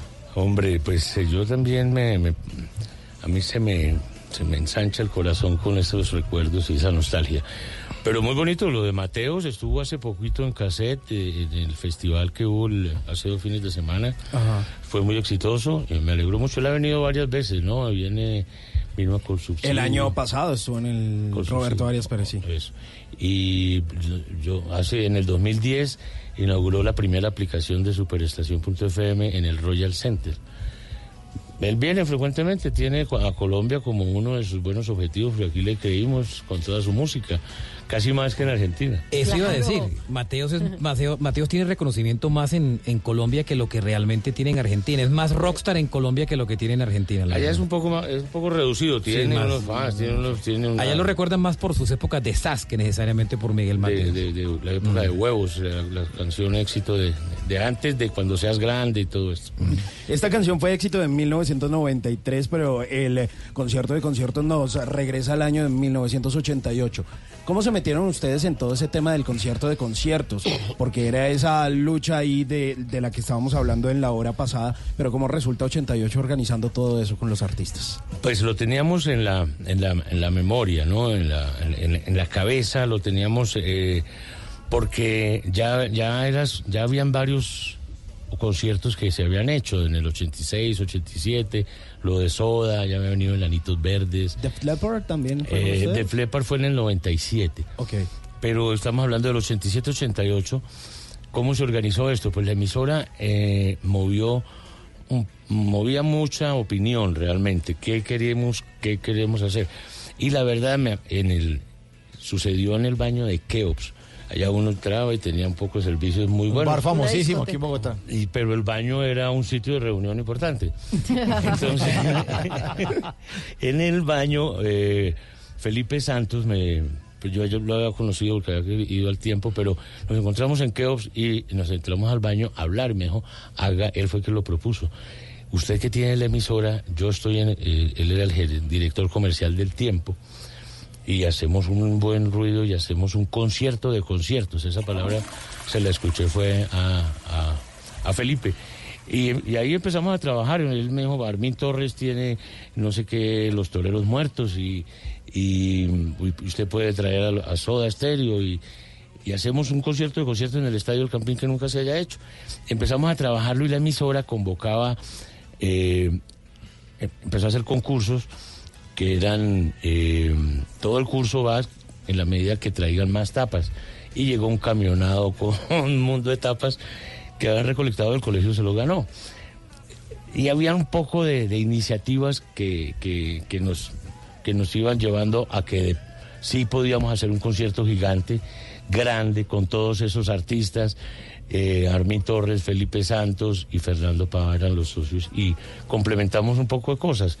Aprovechamos que Coca-Cola nos patrocinó y que el, co- el alcalde... eh, Pastrana. Pastrana, que iba, iba, era candidato para la alcaldía, o no, ya era alcalde. Ya era alcalde, Ya era alcalde, era alcalde, Pero quería ser el alcalde de rock and roll, quería pasar a la historia como el alcalde.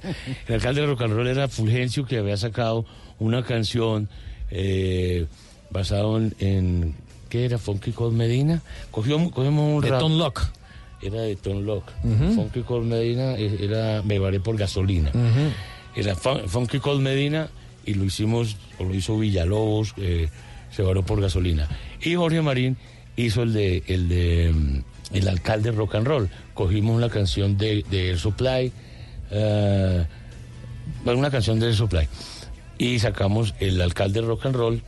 Y, y bueno, pues también estuvo como super éxito en, esa época. Y el alcalde, y bueno, Felipe consiguió que el alcalde nos apoyara, que la alcaldía que, pues no- nos exonerara impuestos y toda esta cosa que hace tan difícil traer a los, a los artistas Y se vinculó, entonces el- la alcaldía promovió también el concierto, nos exoneró de unos impuestos y metimos 70 y pico mil de personas. Es la vez que más personas le han entrado al estadio del Campín.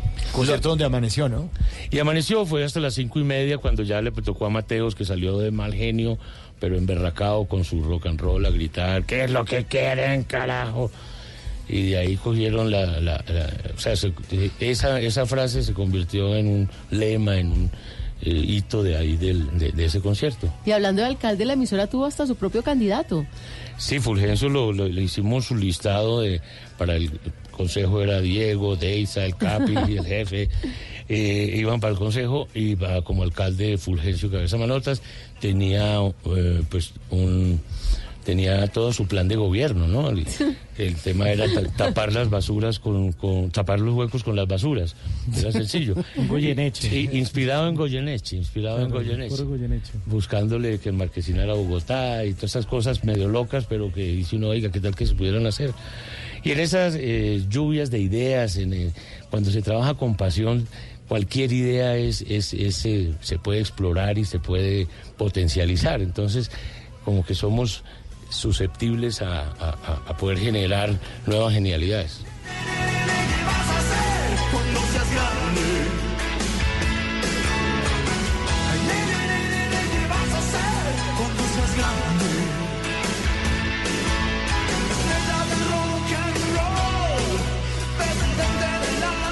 Pues como dice don Fernando Pava Camelo, cuando las cosas se hacen con pasión le mueven a uno el corazón. Aquí están más latidos que nos han movido el corazón de los oyentes en la radio colombiana. Número 49. Número 49. La realidad está hecha con sustantivos. Pero una pregunta, si tú que eres maestro de, de una nueva generación de periodistas que vendrá, ¿qué le recomendarías de cómo comportarse ante esta polarización? ¿Cómo llegar a volver a respetar el periodismo?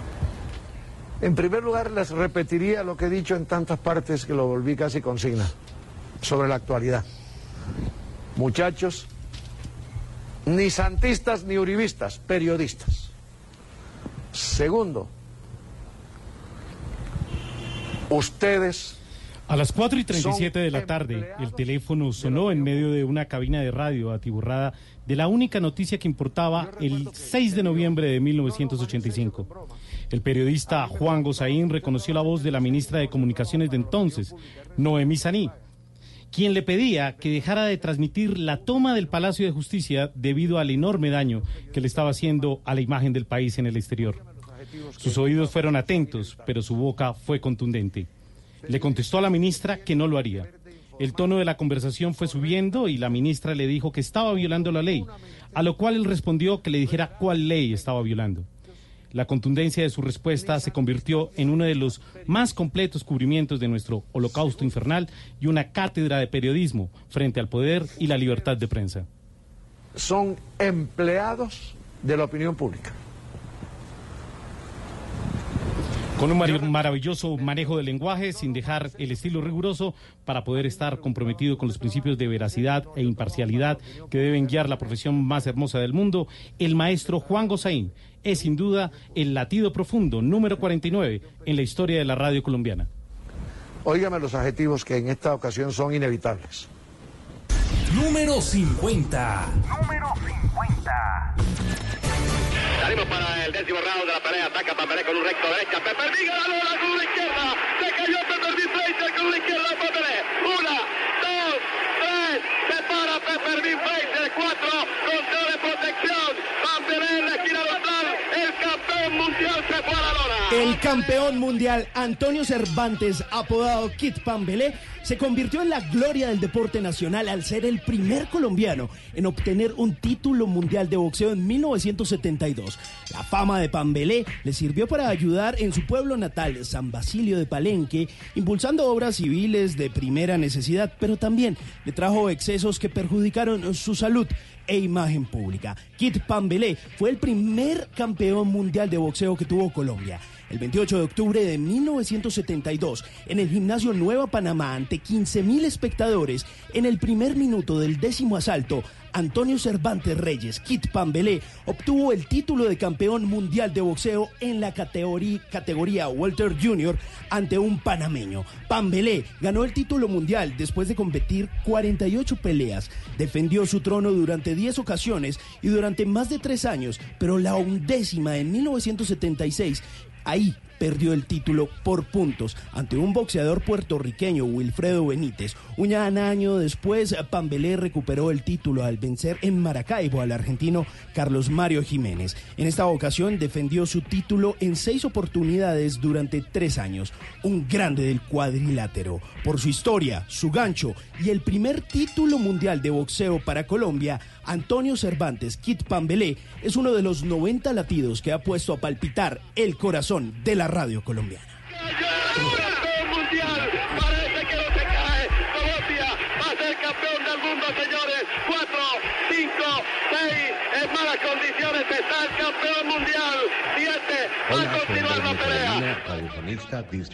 El eh, momento que más eh, me hizo latir el corazón en la radio fue cuando J. Fernando Quintero nos invitó una vez a Alejandro Nieto, Julio Nieto Bernal, hermano y mi padre, nos invitaron a, un programa de radio que hacían en las tardes de RCN y mm, la pasamos tan bien, había tanta sinergia, nos conectamos tanto que, que quedamos en hacer un programa de radio juntos y nunca, nunca lo logramos, pero bueno, pero fue el momento que más eh, tuvo que latir mi corazón, estaba con las personas que más quiero y más extraño.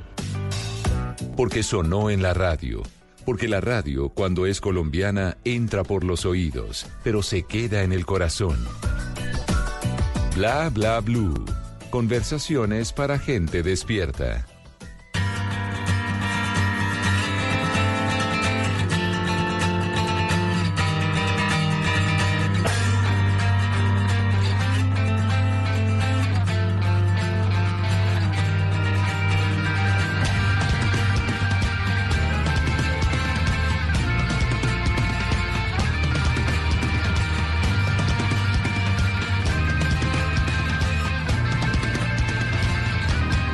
Bla bla blue. Y se abrió paso, paso el planeta rock en el nuevo milenio. Alberto Marchena. Esa historia de Planeta Rock fue muy linda, la verdad. Eh, y, y tal vez de, mis recuerdos más bonitos de la, de la radio. Eh, la emisora nace de. Radioactiva cambia de ser un formato pop, como, como lo contaba hace un rato, y se convierte en una emisora rock. Digamos que yo al año asumo la dirección de, de Radioactiva Planeta Rock. Era la primera emisora que, que realmente se dedicaba durante todo el tiempo a Planeta Rock. Y me acuerdo que cuando arrancamos, pues éramos como la niña fea de la compañía, pues porque mm, la emisora venía de, de haber caído en sintonía, mucha gente no entendía el formato de rock. Pero ese detalle de que la gente no entendía dentro de la propia compañía, la emisora fue lo mejor que le pudo pasar, porque nadie se metía en la emisora. Digamos que claro, nadie opinaba de la emisora. Entonces, prácticamente, me acuerdo que un día eh, Carlos Arturo Gallego me dice, un año después que la emisora no funcionaba, me dice, bueno, coja la dirección de esa emisora. Y yo agarré la, la, la dirección de esa emisora y todos los ojos de Caracol estuvieron sobre todas las demás emisoras, menos esa. Y eso- Dejaban trabajar. y yo pude trabajar perfectamente sin ningún problema. Y yo me acuerdo que yo recibí esa emisora en ese momento en el puesto 16 o 17 y, y poco a poco fui subiendo sin que prácticamente casi nadie en Caracol se fuera dando cuenta. Y llegó un momento en que ya era número 9, siendo rock en Bogotá, y ya como que todo el mundo diga que están haciendo estos. No teníamos programa de la mañana porque no teníamos presupuesto para el programa de la mañana. Yo quería contratar a una niña para el programa de la mañana que me estaba inventando en mi cabeza. Y, y bajé donde, donde Carlos Arturo Gallego y le dije, oiga, autoríceme una, una niña para el programa de la mañana, una persona. Y terminé, y terminó después de muchos amagues eh, dejándome contratar a Fanny Martínez, que no era otra diferente que Fanny Lu. Eh, Fanny Lu fue la primera mujer que hizo el gallo de radioactivo. La primera gallinita. La primera gallinita. Ese equipo era eh, Carlos Montoya, Fanny Martínez.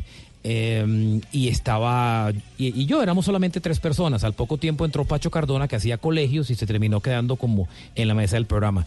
Y era un programa era una emisora que prácticamente no, no tenía mucho presupuesto digamos que eh, eh, pero en el momento que entró el gallo eh, digamos que, que era era un programa de la mañana pero diferente, porque de alguna manera eh, yo, yo no, digamos que yo no me inspiré mucho en las cosas colombianas, sino que yo tenía una escuela tal vez muy gringa de hacer las cosas y mi inspiración era Howard Stern y todas las locuras que hacía Howard Stern y, y por eso el gallo fue tan atrevido y teníamos a los a, a tan famosos red papás detrás de nosotros queriéndonos acabar a como fuera el lugar y hacíamos cualquier clase de locuras y, y me acuerdo que para que nos para que nadie se diera cuenta de lo que hacíamos porque nadie nos oía en, en- en esa época en Caracol porque todos oían las demás emisoras yo puse unas persianas en la cabina de la emisora para poder cerrar y hacer cualquier clase de barbaridades dentro del programa de la mañana y ahí hicimos cualquier bar- cantidad de barbaridades y, y ahí nació, digamos que ahí nació eh, el gallo que, que en medio de todo ha sido el programa de la mañana más longevo de la historia. O sea, ese programa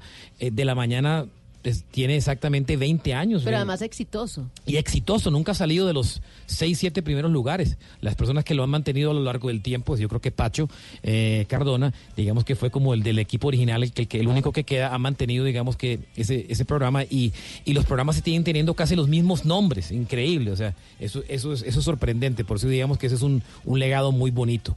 Y el golpe final de todo eso de Planeta Rock fue cuando nos dieron la oportunidad de patrocinar el concierto de Metallica. Nos llaman una, me llaman una mañana y me, 99. eh, 99. Digamos que la emisora no había, no había tenido ningún lanzamiento, pero íbamos subiendo poco a poco y una mañana me llama, me llaman eh, Tito López y Carlos Arturo Gallego y decimos, oiga, hay una oportunidad, viene Metallica a Bogotá. Yo le dije, sí, lo tenemos claro. Y nos ofrecieron el patrocinio del concierto. Si usted se quiere meter de patrocinador del concierto, tiene que dejar todo el presupuesto de mercadeo de dos años. Y la verdad que fue como el de cinco, pero porque nunca me volvieron a dar más plata. me tumbaron, me tumbaron como con tres años. Pero valió toda la pena. Pero valió la pena y Radioactiva presentaba Metallica con comercial en televisión. Entonces, Fanny Mickey. con Fanny Mickey, que era, que presentó como metálico el Sí, sí. concierto, y ahí digamos que fue como el gran lanzamiento de, de- de Planeta Rock. Entonces, eh, comenzó la fiebre de, de- de- de Planeta Rock como tal, el concierto de Metallica fue el gran lanzamiento, el gallo empezó a, hacer eh, un programa que rompía esquemas y que se atrevía a hacer cualquier clase de barbaridades en la radio, y, ahí comenzó la historia de, de- de una emisora de rock que comenzó en el puesto 17 y que en un momento dado llegó a ser número 2 en Bogotá siendo, siendo la número uno la Vallenata, una emisora de vallenatos que ya no existe, y de número dos era, era una emisora rock que se llamaba Radioactiva. Nunca nadie pensó que ese- eso podía llegar a donde finalmente llegó y hoy sigue existiendo como uno de las, de las emisoras íconos de rock en, en Colombia.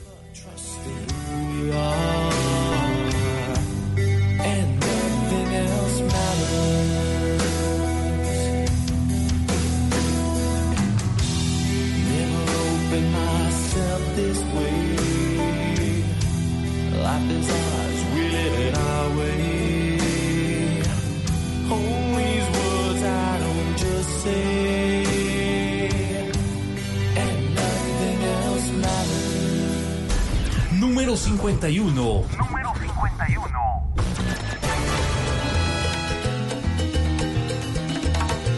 Tú que decías que ya no servía. La salsa, el término de la salsa, como género musical y bailable, se populariza en Nueva York a finales de la década de los 60. En un principio, este término se refería a una gran variedad de ritmos con raíces africanas provenientes del Caribe hispano. Oye sonar las trompetas, oye los cueros sonar.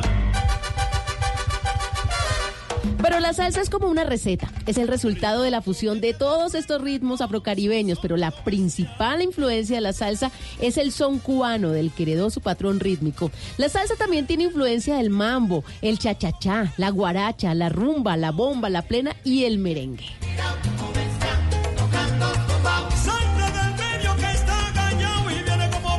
Bueno, ¿y qué me dicen del baile? El baile de la salsa en sí, sus movimientos, sus pasos, son una fusión de lo africano con lo europeo y es una de las barreras de la salsa porque no es tan fácil de bailar.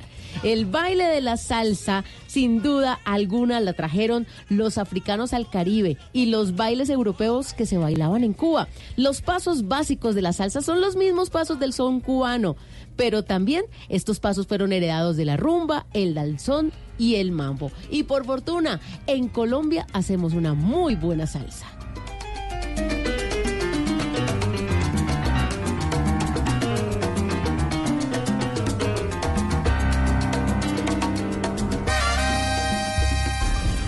52. Número 52.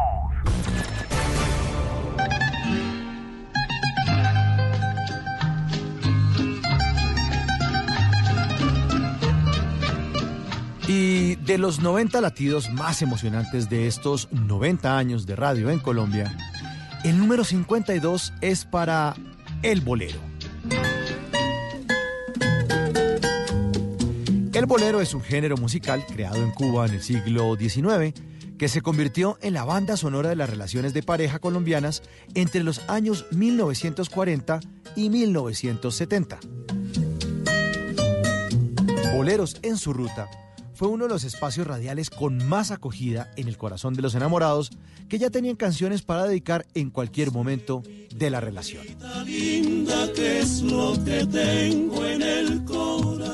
Claro que con las películas mexicanas llegaron también los boleros rancheros como los de Pedro Infante, Pedro Vargas, Jorge Negrete, José Alfredo Jiménez y Javier Solís. Nos vamos a querer toda la vida. Y los clásicos como los de Agustín Lara, que programados al lado del trío Los Panchos y Los Tres Diamantes, marcaron una época del radio de tubos al radio de transistores o transistor, como cariñosamente se les llama aquí en Colombia. El género es tan valioso que muchos artistas recientes han tratado de no dejarlo ir. Gloria Estefan, Armando Manzanero, Luis Miguel, Marco Antonio Muñiz, Rocío Durcal, José José, Alejandro Fernández, Cristian Castro y hasta Natalia Lafourcade siguen rindiéndole un merecido homenaje a este género musical. Por las tardes que vi llover, que vi gente correr y no estabas tú, porque contigo aprendí que voy a perder la cabeza por tu amor. El bolero es uno de los 90 latidos que ha puesto a palpitar el corazón de la radio colombiana. cerquita de Dios, será lo que soñamos. Si nos dejan, te llevo de la mano, corazón, y allí nos vamos. Hola, hola, ¿qué tal? Mi nombre es Carlos Javier Méndez, el doctor Méndez. Trabajo en eh, Radiópolis, en la emisora Vibra desde hace bastantes años y uno de los momentos que más me ha hecho latir el corazón, bueno, son muchos momentos buenos y, y- malos, pero hay un momento muy particular y sucedió hace un par de años en una entrevista que le hice a Pau Donés, el cantante de la banda Jarabe de Palo. Tuvimos la oportunidad ese día de hablar de su libro, pero también tuvimos la oportunidad de hablar eh, muy sanamente y de manera íntima sobre el cáncer. Y cuando se acabó la entrevista, me abrazó de una manera increíble, me dijo que pues le había encantado esta nota, esta entrevista, que nunca ha tenido la oportunidad como de hablar del cáncer de esta manera como lo hicimos él y yo, y me agradeció mucho porque además de, de, de todo le estábamos dando un mensaje a la gente que sufre esta enfermedad, y ese ha sido para mí uno de los momentos que, que ha pagado con toda mi carrera en los medios de comunicación. Un abrazo. Chao. ¿Cómo ganarse el cielo? Porque sonó en la radio. Porque la radio, cuando es colombiana, entra por los oídos, pero se queda en el corazón. Bla bla blue. Conversaciones para gente despierta. que sin ti muero, no me sonrojo si te digo que te quiero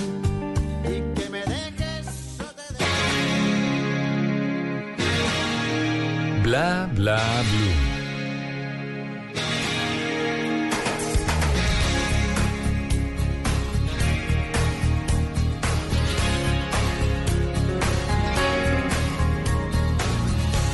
¿Cómo comenzamos? Yo no lo sé. La historia que no tiene fin. Ni cómo llegaste a ser la mujer que toda la vida Contigo hace falta pasión y un toque de poesía y sabiduría, pues yo trabajo con fantasías. ¿Recuerdas el día que te canté? Fue en súbito 11 de la noche, 37 minutos. Y esta canción también fue número uno en la radio colombiana. Sí, señor, en el año de 1996, Eros Ramazzotti Era uno de los artistas más cotizados de la época. Vino en varias ocasiones aquí a Colombia, tocó en varias ciudades. Y un álbum que se llama Donde hay música, donde estaba esta canción. La cosa más bella. Y esto sonaba en 88, me imagino. Sí, claro. Sí, sí, sí. Y en Radioactiva cuando era pop. Claro, ahí sonaba también. Y Es vuelve. En esa época, en esa época eh, los formatos no eran, digamos que tan, tan ajustados como hoy en día, y eran unos formatos musicales donde sonaba Eros Ramazzotti, después sonaba Bon Jovi, después sonaba Soda Stereo, y después sonaba Juan Luis Guerra, y después sonaba... Era una cosa como que... Un crossover era- muy lateral, muy era, ancho. sí, era bastante peculiar y algunas cosas españolas también, Ricky Martin y todo eso, y, y no, Sí, no habían esos formatos tan estrictos como Los, hoy en día. los- los famosos nichos que hay ahora. Es y que eran éxitos, punto. Claro. Sí, era más variado. Por eso a, a los independientes nos quedaba más fácil eh, dejar el rock en español con el profe, la clase de español el domingo a tal hora, eh, la música dance el viernes y sábado Como segmentar. segmentar eh, como, como hacen las programadoras de televisión. Pero en radio pues le dábamos, le dábamos la, el matiz que queríamos, le dábamos la personalidad y la- el temperamento de la radio. En la tarde eh, era un clima diferente, era un ambiente apenas para pasar Backstreet Boys y todas estas cosas. Y, así, la noche entonces ya le encontrábamos un formato como no, a que no me duermo, la noche, todo esto que, que hoy en día lo hacen con más con más dedicación. Antes la radio se apagaba la- en la noche, ¿no? A las 12 de la noche apagaban las emisoras. Yo nunca apagué realmente, pero las emisoras apagaban a las 12 y prendían a las 6. Yo decía, qué pendejos, ¿cómo hacen eso? Yo aprovechaba porque yo era gomoso, yo escuchaba a las 24 horas. El Ah, turno que se llamaba Bombillo, el que cogía a las Bombillo, 12 de la noche y iba hasta las 6 de la mañana. Ahí empecé, en los que se dormían, ¿no? Y quedaba el disco ahí. Claro. Pero en esa época no estaban las canciones como hoy en día. Que están No, que desfasadas. estaba, no, no. Allá quedaba el disco rodando ahí y me tocaba llamar. Adalberto se durmió, ¿no? Bueno, yo tengo por acá un audio que yo quiero que Alberto Marchena me adivine esta canción y me cuente una historia que hay detrás de eso, ya que hemos estado hablando tanto de conciertos.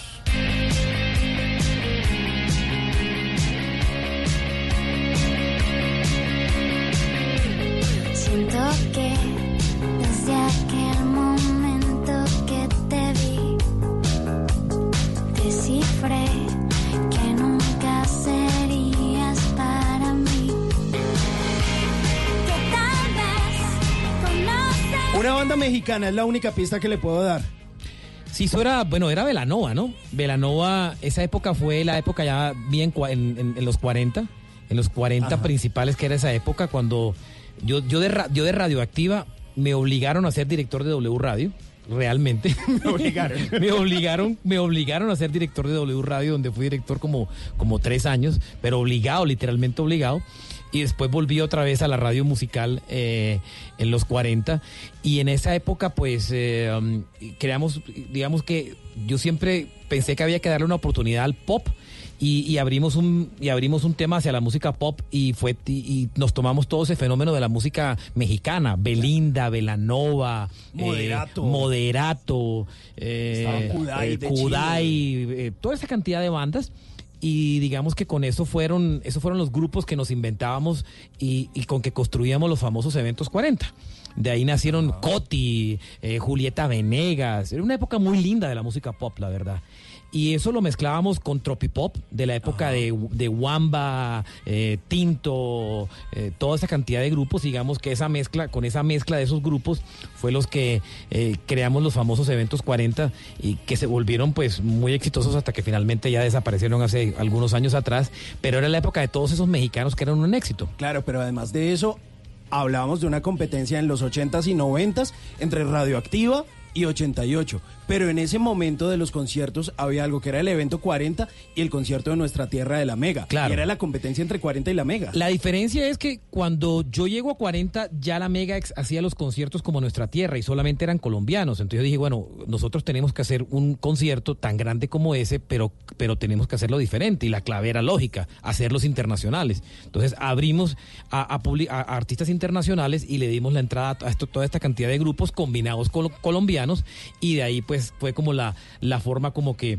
como cambiamos un poco la historia, porque finalmente los colombianos tú dabas vueltas y te repetías en los mismos artistas y los internacionales yo sí tenía un, un panorama gigante cada año de lo que, además porque llegamos a tener un, la radio tenía un poder tan grande en esa época que cogíamos un grupo, lo poníamos en la radio, le poníamos una canción a sonar y tres semanas después la gente era enloquecida por esos grupos. Me acuerdo de un grupo que una vez vi un video en MTV que se llamaba Nicky Clan, que yo no sé a qué se dedicarán hoy en día, pero los pusimos nos los ofrecieron y dije, bueno, vamos a ver, y en dos, tres semanas automáticamente lo, lo volvimos un éxito.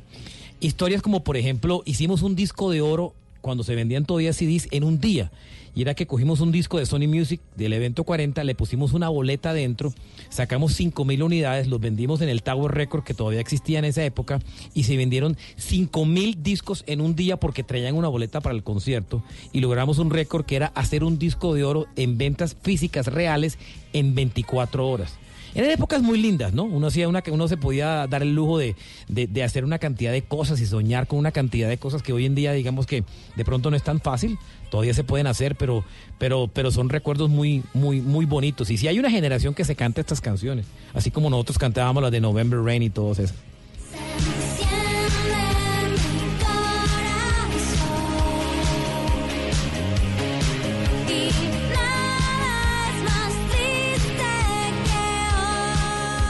Número 53. Número 53.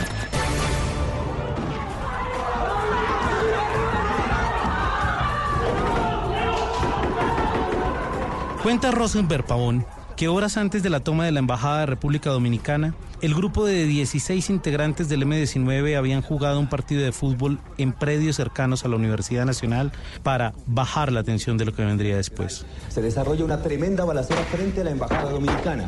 Estamos tratando de hacer contacto con nuestros camarógrafos que se dirigen al lugar de los hechos. A las doce y media del 27 de febrero de 1980, el comando guerrillero, vestidos como deportistas, ingresaron a la embajada donde se ofrecía una recepción por su fiesta nacional con 16 diplomáticos de 15 naciones. La que ha sido tomada por asalto cuando transcurría la recepción diplomática.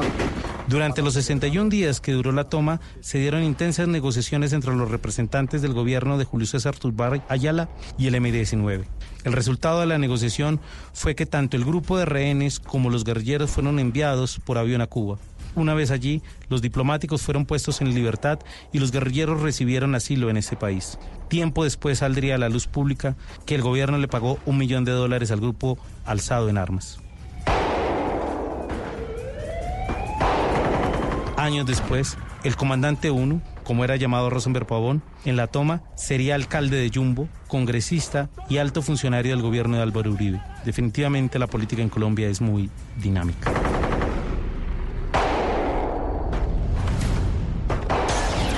54. Número 54. La radio fue evolucionando con todo lo que le quitaban. A la radio le quitaron, hablo de las AM, las radionovelas, aparecieron las telenovelas. A la radio le quitaron los radioteatros, apareció la televisión con programas musicales. A la radio le quitaron concursos, aparecieron los concursos en televisión. Pero siempre la radio, a pesar de esas cosas que se iban, la radio mantuvo estatura por el principio de comunicación, de entretención, Una voz de otra manera. inconfundible. La radio Uno de los más grandes de la radio colombiana. Hernán Peláez Restrepo se graduó como ingeniero químico en 1967 y ejerció la profesión durante 10 años antes de dedicarse de lleno a la radio. Cuando había cumplido 21 años de edad, siendo aún estudiante universitario, fue invitado por Álvaro Gutiérrez para dar sus conceptos en la emisora Radio Modelo de Unión Radio, que era dirigida por Marino Rengifo Salcedo.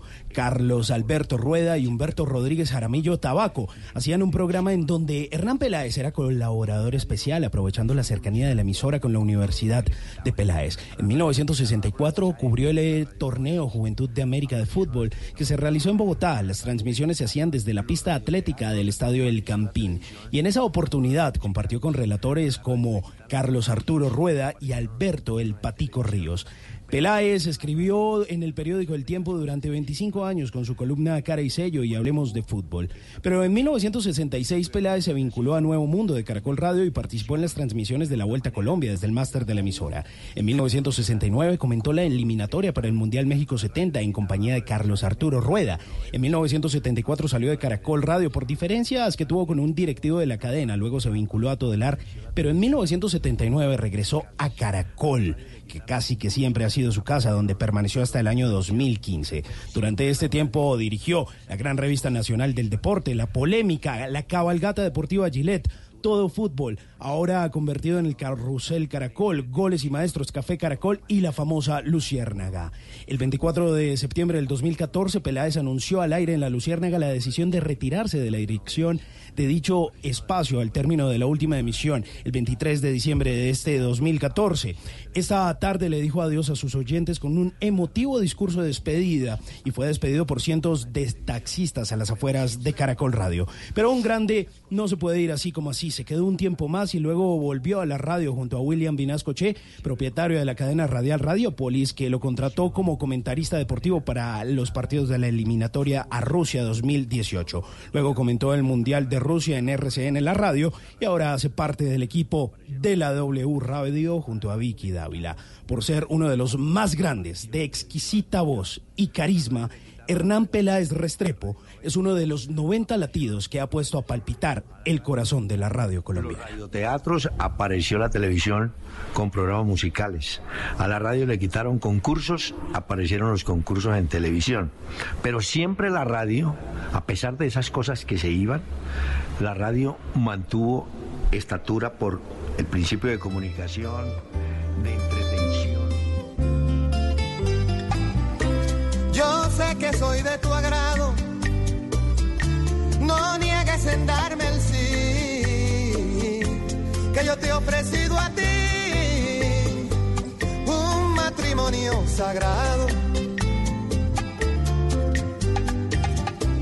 No más porque me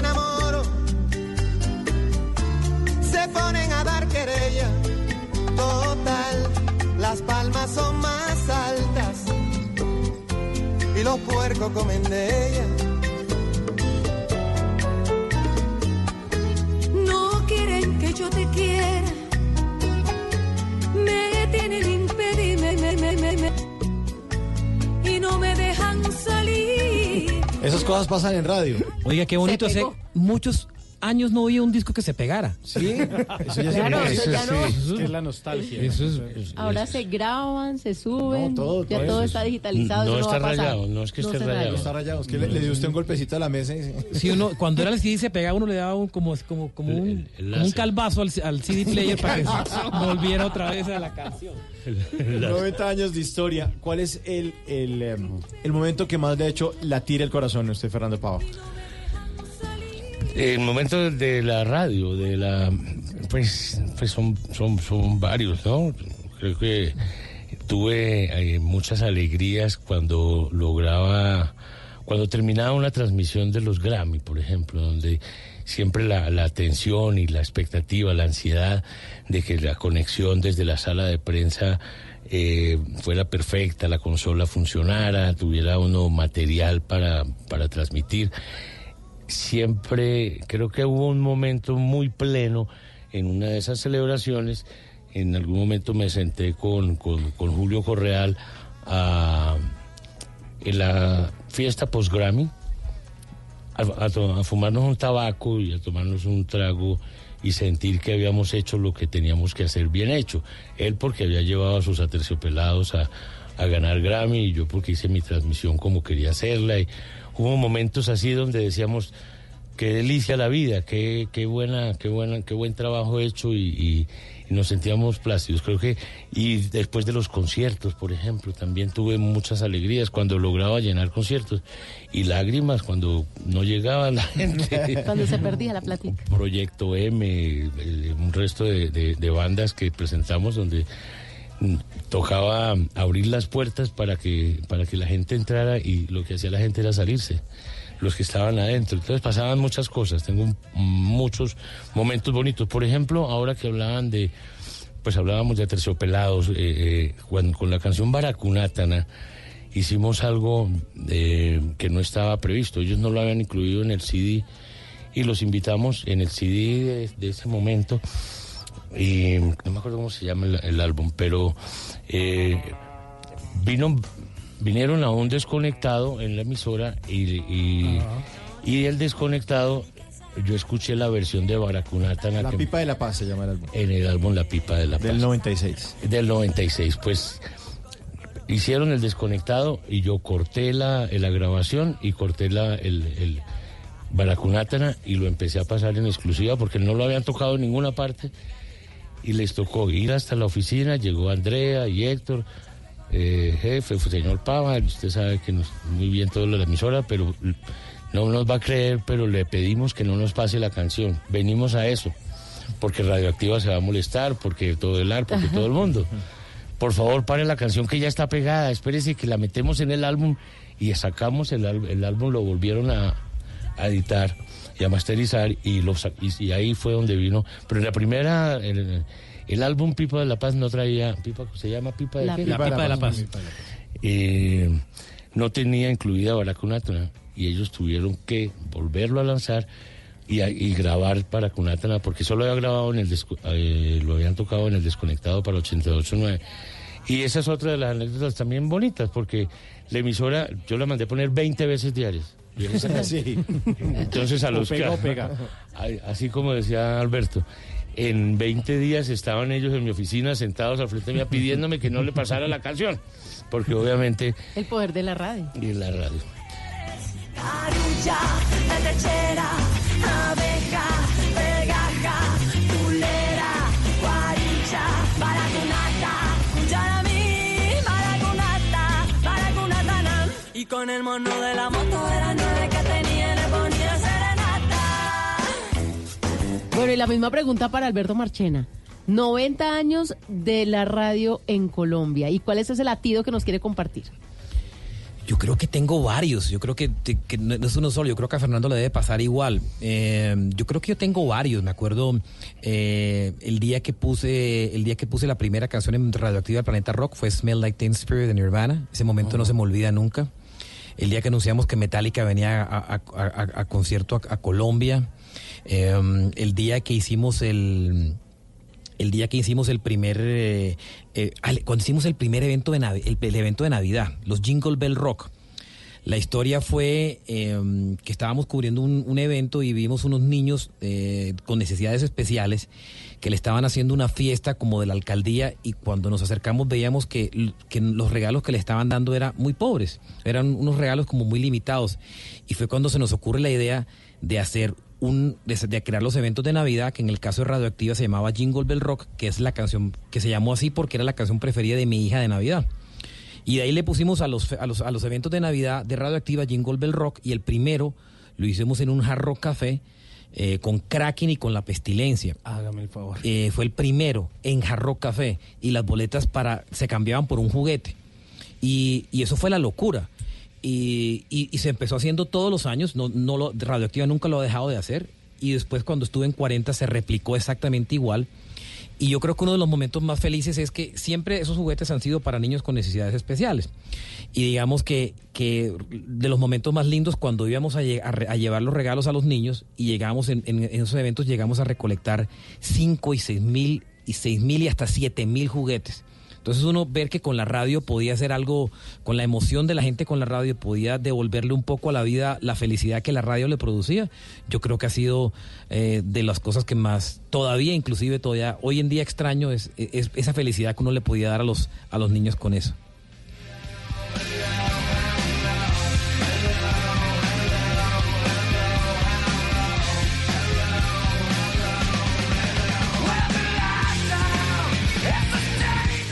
Pues seguimos en estos latidos, los más importantes de estos 90 años. Y vamos a terminar eh, el programa de hoy a la una de la mañana con el latido 66. Aquí sigue avanzando este conteo hasta los 90. Número 55. Folklig kultur. Garcia Márquez. Desde las 6 de la mañana del 21 de octubre de 1982, la radio colombiana explotó de júbilo como pocas veces lo ha hecho en su historia.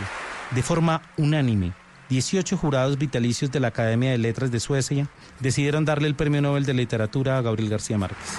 En ese momento la carrera por ser el primero en entrevistar a Gabo se convirtió en premio mayor y muchos consideraban a su amigo Juan Gosaín que sería la primera persona en contactarlo desde los micrófonos de Caracol Radio. Sin embargo, los avatares de la profesión son complejos y por una extraña razón no pudo contactarlo.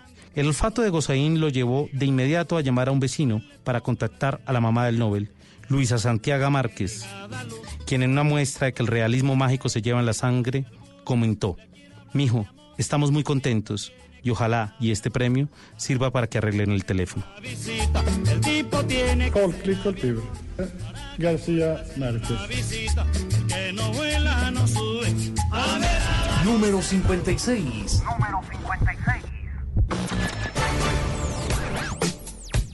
Otro de los 90 latidos más emocionantes de estos 90 años de radio en Colombia se lo lleva el rock y el pop de la década de los 80. Con emisoras como Radio Fantasía, 195, la Superestación 88.9 y Radioactiva, el rock y pop anglo de los 80s tuvieron un eco en la radio juvenil colombiana.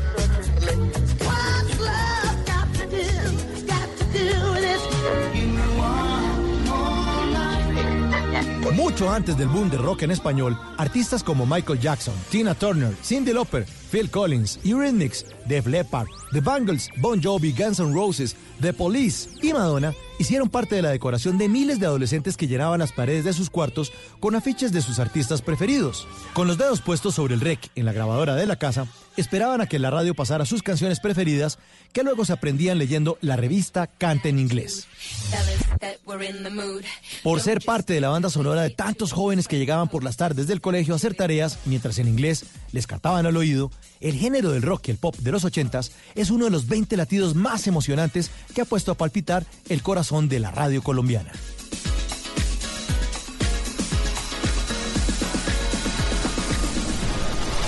Y nos vamos al final, que no pase nada aquí, todos tranquilos, dicen los profesionales del lote. Hola, soy Julio Correal de los 40 principales y radioactiva en Caracol Radio y yo creo que los momentos más emocionantes de mi vida con la radio los he vivido cuando aquellas famosas narraciones del Tour del Avenir o el Tour de Francia que no había ninguna transmisión por televisión y todo era por la radio realmente, eso fue algo muy muy emotivo. Y entra el lote, el grupo de personajes, cuatro horas, tres minutos. Porque sonó en la radio. Porque la radio, cuando es colombiana, entra por los oídos, pero se queda en el corazón. Bla bla blue. Conversaciones para gente despierta. Correcto. Beno segundo, Tagni tercero, nacen a 10 segundos con Steven Rocha 14 a 21. al oído, el género del rock y el pop de los ochentas es uno de los 20 latidos más emocionantes que ha puesto a palpitar el corazón de la radio colombiana.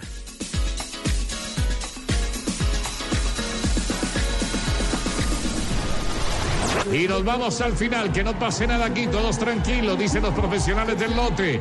Hola, soy Julio Correal de los 40 principales y radioactiva en Caracol Radio y yo creo que los momentos más emocionantes de mi vida con la radio los he vivido cuando aquellas famosas narraciones del Tour del Avenir o el Tour de Francia que no había ninguna transmisión por televisión y todo era por la radio realmente, eso fue algo muy muy emotivo.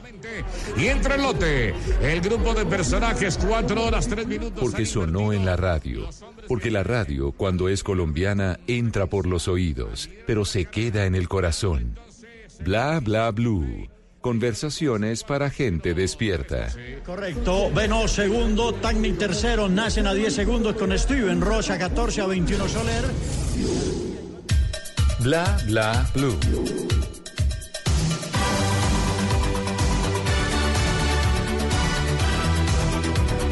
12 en punto, ya es jueves 5, ahora sí está cumpliendo años la radio. Ahora sí, felicitaciones. Ahora sí, felicitaciones. felicitaciones. bueno, eh, a Fernando Pava Camelo y a Alberto Marchena, muchas gracias por compartir esto con nuestros oyentes en este especial de los 90 años de la radio.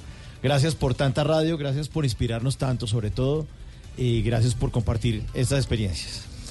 Pues nada, me queda solo también darles las gracias y, mm, invitarlos a estar pendientes del archivo sonoro que próximamente se entregará al público para que sea de manejo público todas esas eh, experiencias de la radio, de los 23 años de radio en 88.9. Los felicito por su programa, que lo veo muy dinámico y muy entretenido. Eh, lo felicito por ese instant replay, consiga más efectos porque eh, de animales también. Ok. Eso. Y sigamos con esa, con, con la idea de, de reinventar la radio cada vez que se pueda. Hay muchas cosas nuevas, hay muchos genios que están ahí. Lo que pasa es que pues están frenados, con no sé, debe haber unos, unos espacios para que esas genialidades puedan enrutarse y- y- y servir, ¿no? Entonces, muchas gracias por la invitación, estoy para servirles. Gracias. eh, y Alberto, muchas gracias. A ustedes muchas gracias por la invitación y por eh, recor- y permitirnos recordar estos momentos tan especiales y, y pues que ustedes que están hoy al aire pues mantengan ese ese legado y, y se vuelvan coleccionistas de historias para que cuando se haga un especial de los 100 años tengan tengan también sean ustedes los sean los invitados o los conductores todavía. Bueno, muchas gracias. Vienen voces y sonidos y sigue avanzando este conteo. Recuerden que hoy terminamos con el latido 66. Buena música, la compañía de todos ustedes aquí en Bla Bla Blue. Ya volvemos.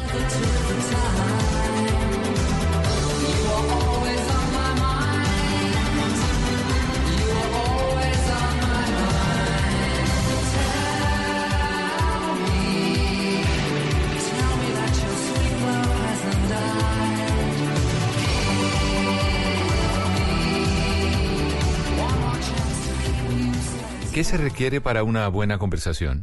Un buen tema, un buen ambiente, buenos interlocutores, preguntarles a los que saben y dejar que todos expresen su opinión. Cada noche encontraremos los ingredientes necesarios para las mejores conversaciones en Bla Bla Blue. La manera ideal de terminar el día y comenzar uno nuevo. Bla Bla Blue. Conversaciones para gente despierta. De lunes a jueves desde las 10 de la noche. Blue Radio crece. Blue Radio y bluradio.com. La nueva alternativa. Voces y sonidos de Colombia y el mundo en Blue Radio y bluradio.com, porque la verdad es de todos. Bienvenidos, ya son las 12 de la medianoche y 3 minutos. Gracias por continuar con nosotros. Ya llegamos a este día jueves 5 de septiembre del año 2019 acompañándolo aquí en Blue Radio con historias y noticias. Como una que nos llega desde el departamento de Santander donde continúa la alerta por amenazas contra candidatos a las eh, próximas elecciones regionales, por lo menos una puntual desde el municipio de Lebrija. En Bucaramanga, Julián Mejía. El clima político se agudiza en algunos municipios de Santander, especialmente en Lebrija, donde el candidato Luis Carlos Ayala denunció amenazas y hasta un intento de secuestro tras recibir señalamientos falsos en redes sociales de estar vinculado al grupo guerrillero de las FARC y el ELN. Nos endilgan que supuestamente tenemos nexos con las guerrillas de la FARC. Están colocando en tela de juicio mi vida, la de mi familia. En el municipio de San Andrés, donde está ubicado el puente Isgaura, la candidata Candy Jaimes denunció que delincuentes dañaron el techo de su vivienda e ingresaron para robar información. corrieron una lámina de Eternit. De inmediato avisamos a las autoridades. Las autoridades han pedido a los candidatos que formalicen sus denuncias ante la fiscalía y así prestarles protección tras los recientes hechos que podrían afectar su integridad. En Bucaramanga, Julián Mejía, Blue Radio. Hasta ahora la Fuerza Pública en el departamento del Cauca despliega un importante operativo para la búsqueda de Harold Bermúdez, secuestrado en las últimas horas mientras secuestraba, mientras se practicaba ciclismo por la vía panamericana. Este es un importante empresario del chance de Cali, Víctor Tavares. El coronel Fabio Rojas, comandante de la policía en el departamento del Cauca, descartó que este comerciante hubiese recibido previamente intimidaciones para atentar contra su vida. El oficial señaló que lo buscan en el norte del Cauca, zona donde fue raptado. Fuerza Aérea con su avión fantasma, el ejército con apoyo helicoportado y unidades por tierra, helicóptero de la policía y unidades GOES por tierra, cerrando los sitios posibles de ruta de escape de estos delincuentes que al parecer pueden pertenecer al grupo armado organizado residual Dagoberto Ramos. De acuerdo con los deportistas que lo acompañaban, este comerciante se encontraba esperando a otro de los ciclistas cuando hombres con armas largas lo intimidaron y obligaron a subir a una camioneta blanca. Desde el sur occidente del país, Víctor Tavares, Blue Radio. Son las eh, 12 de la medianoche y 5 minutos. Avanzamos. Guerrilleros del ELN hurtaron una camioneta y además quemaron un vehículo tipo cama baja en la zona convulsionada del Catatumbo. Cristian Santiago. El coronel Elkin Corredor, comandante del segundo distrito de la policía, habló sobre la situación presentada con un vehículo tipo cama baja en la vía que comunica la playa de Belén con el municipio de Acarí. Individuos que se hicieron identificar por parte del grupo ELN eh, abordan al conductor de un vehículo grúa tipo cama baja, el cual transportaba un vehículo el cual había sido embargado por situaciones económicas, eh, obligan al conductor a que descienda el vehículo, inmediatamente proceden a a rociar un combustible flamable, el cual pues inmediatamente causa la conflagración de la parte del vehículo. eh, incinerándolo en esta vía y procediendo a hurtarse el vehículo que transportaba en ese momento ese automotor. En estos momentos están tras la búsqueda del vehículo hurtado y se sabe que en esa zona opera la compañía Comandante Diego y el Frente Carlos Armando Cacua Guerrero del ELN. En Ocaña, Cristian Santiago, Blue Radio. En las últimas horas se conoció una nueva acción popular que busca proteger el tesoro del eh, galeón que está hundido en eh, la costa frente a Cartagena. Es una acción popular que involucra al Ministerio de Cultura y al Instituto Colombiano de Antropología e Historia, el Galeón San José. María Camila Castro. En calidad de ciudadano, César Duarte presentó alegatos ya que asegura que el inicio y trámite de la alianza público-privada para la intervención, aprovechamiento económico, preservación y divulgación violan derechos colectivos, que recordemos son el derecho al patrimonio público, a la moralidad administrativa y al patrimonio cultural, normas que prevén que ese patrimonio cultural es imprescriptible e inembargable. Entre una de las causas que mencionan está que con esa medida no se corre el riesgo de que un tercero se apropie hasta un 50% del patrimonio cultural, como se plantea con el artificio de que las piezas repetidas no constituyen patrimonio cultural, cuando en realidad sin duda lo tienen. Se considera que en esencia las piezas repetidas que tiene el galeón no pueden utilizarse para pagarle a quien les traiga. Son posibles en a juicio de nosotros. Por eso la petición que hace consiste en que no se continúe con el proceso actual de la alianza público-privada y que sea el Estado colombiano el que adelante el objeto de esta, que en caso de que no sea posible, se surta un proceso licitatorio para que la remuneración de la actividad no se cancele con el contenido del galeón San José, sino con recursos de la nación. María Camila Castro, Blue Radio. Noticias contra reloj en Blue Radio. A las 12 de la medianoche y 8 minutos, noticia en desarrollo con la ofensiva diplomática que emprendió el gobierno colombiano para enviar un mensaje de tranquilidad a la comunidad internacional tras el rearme de una facción de la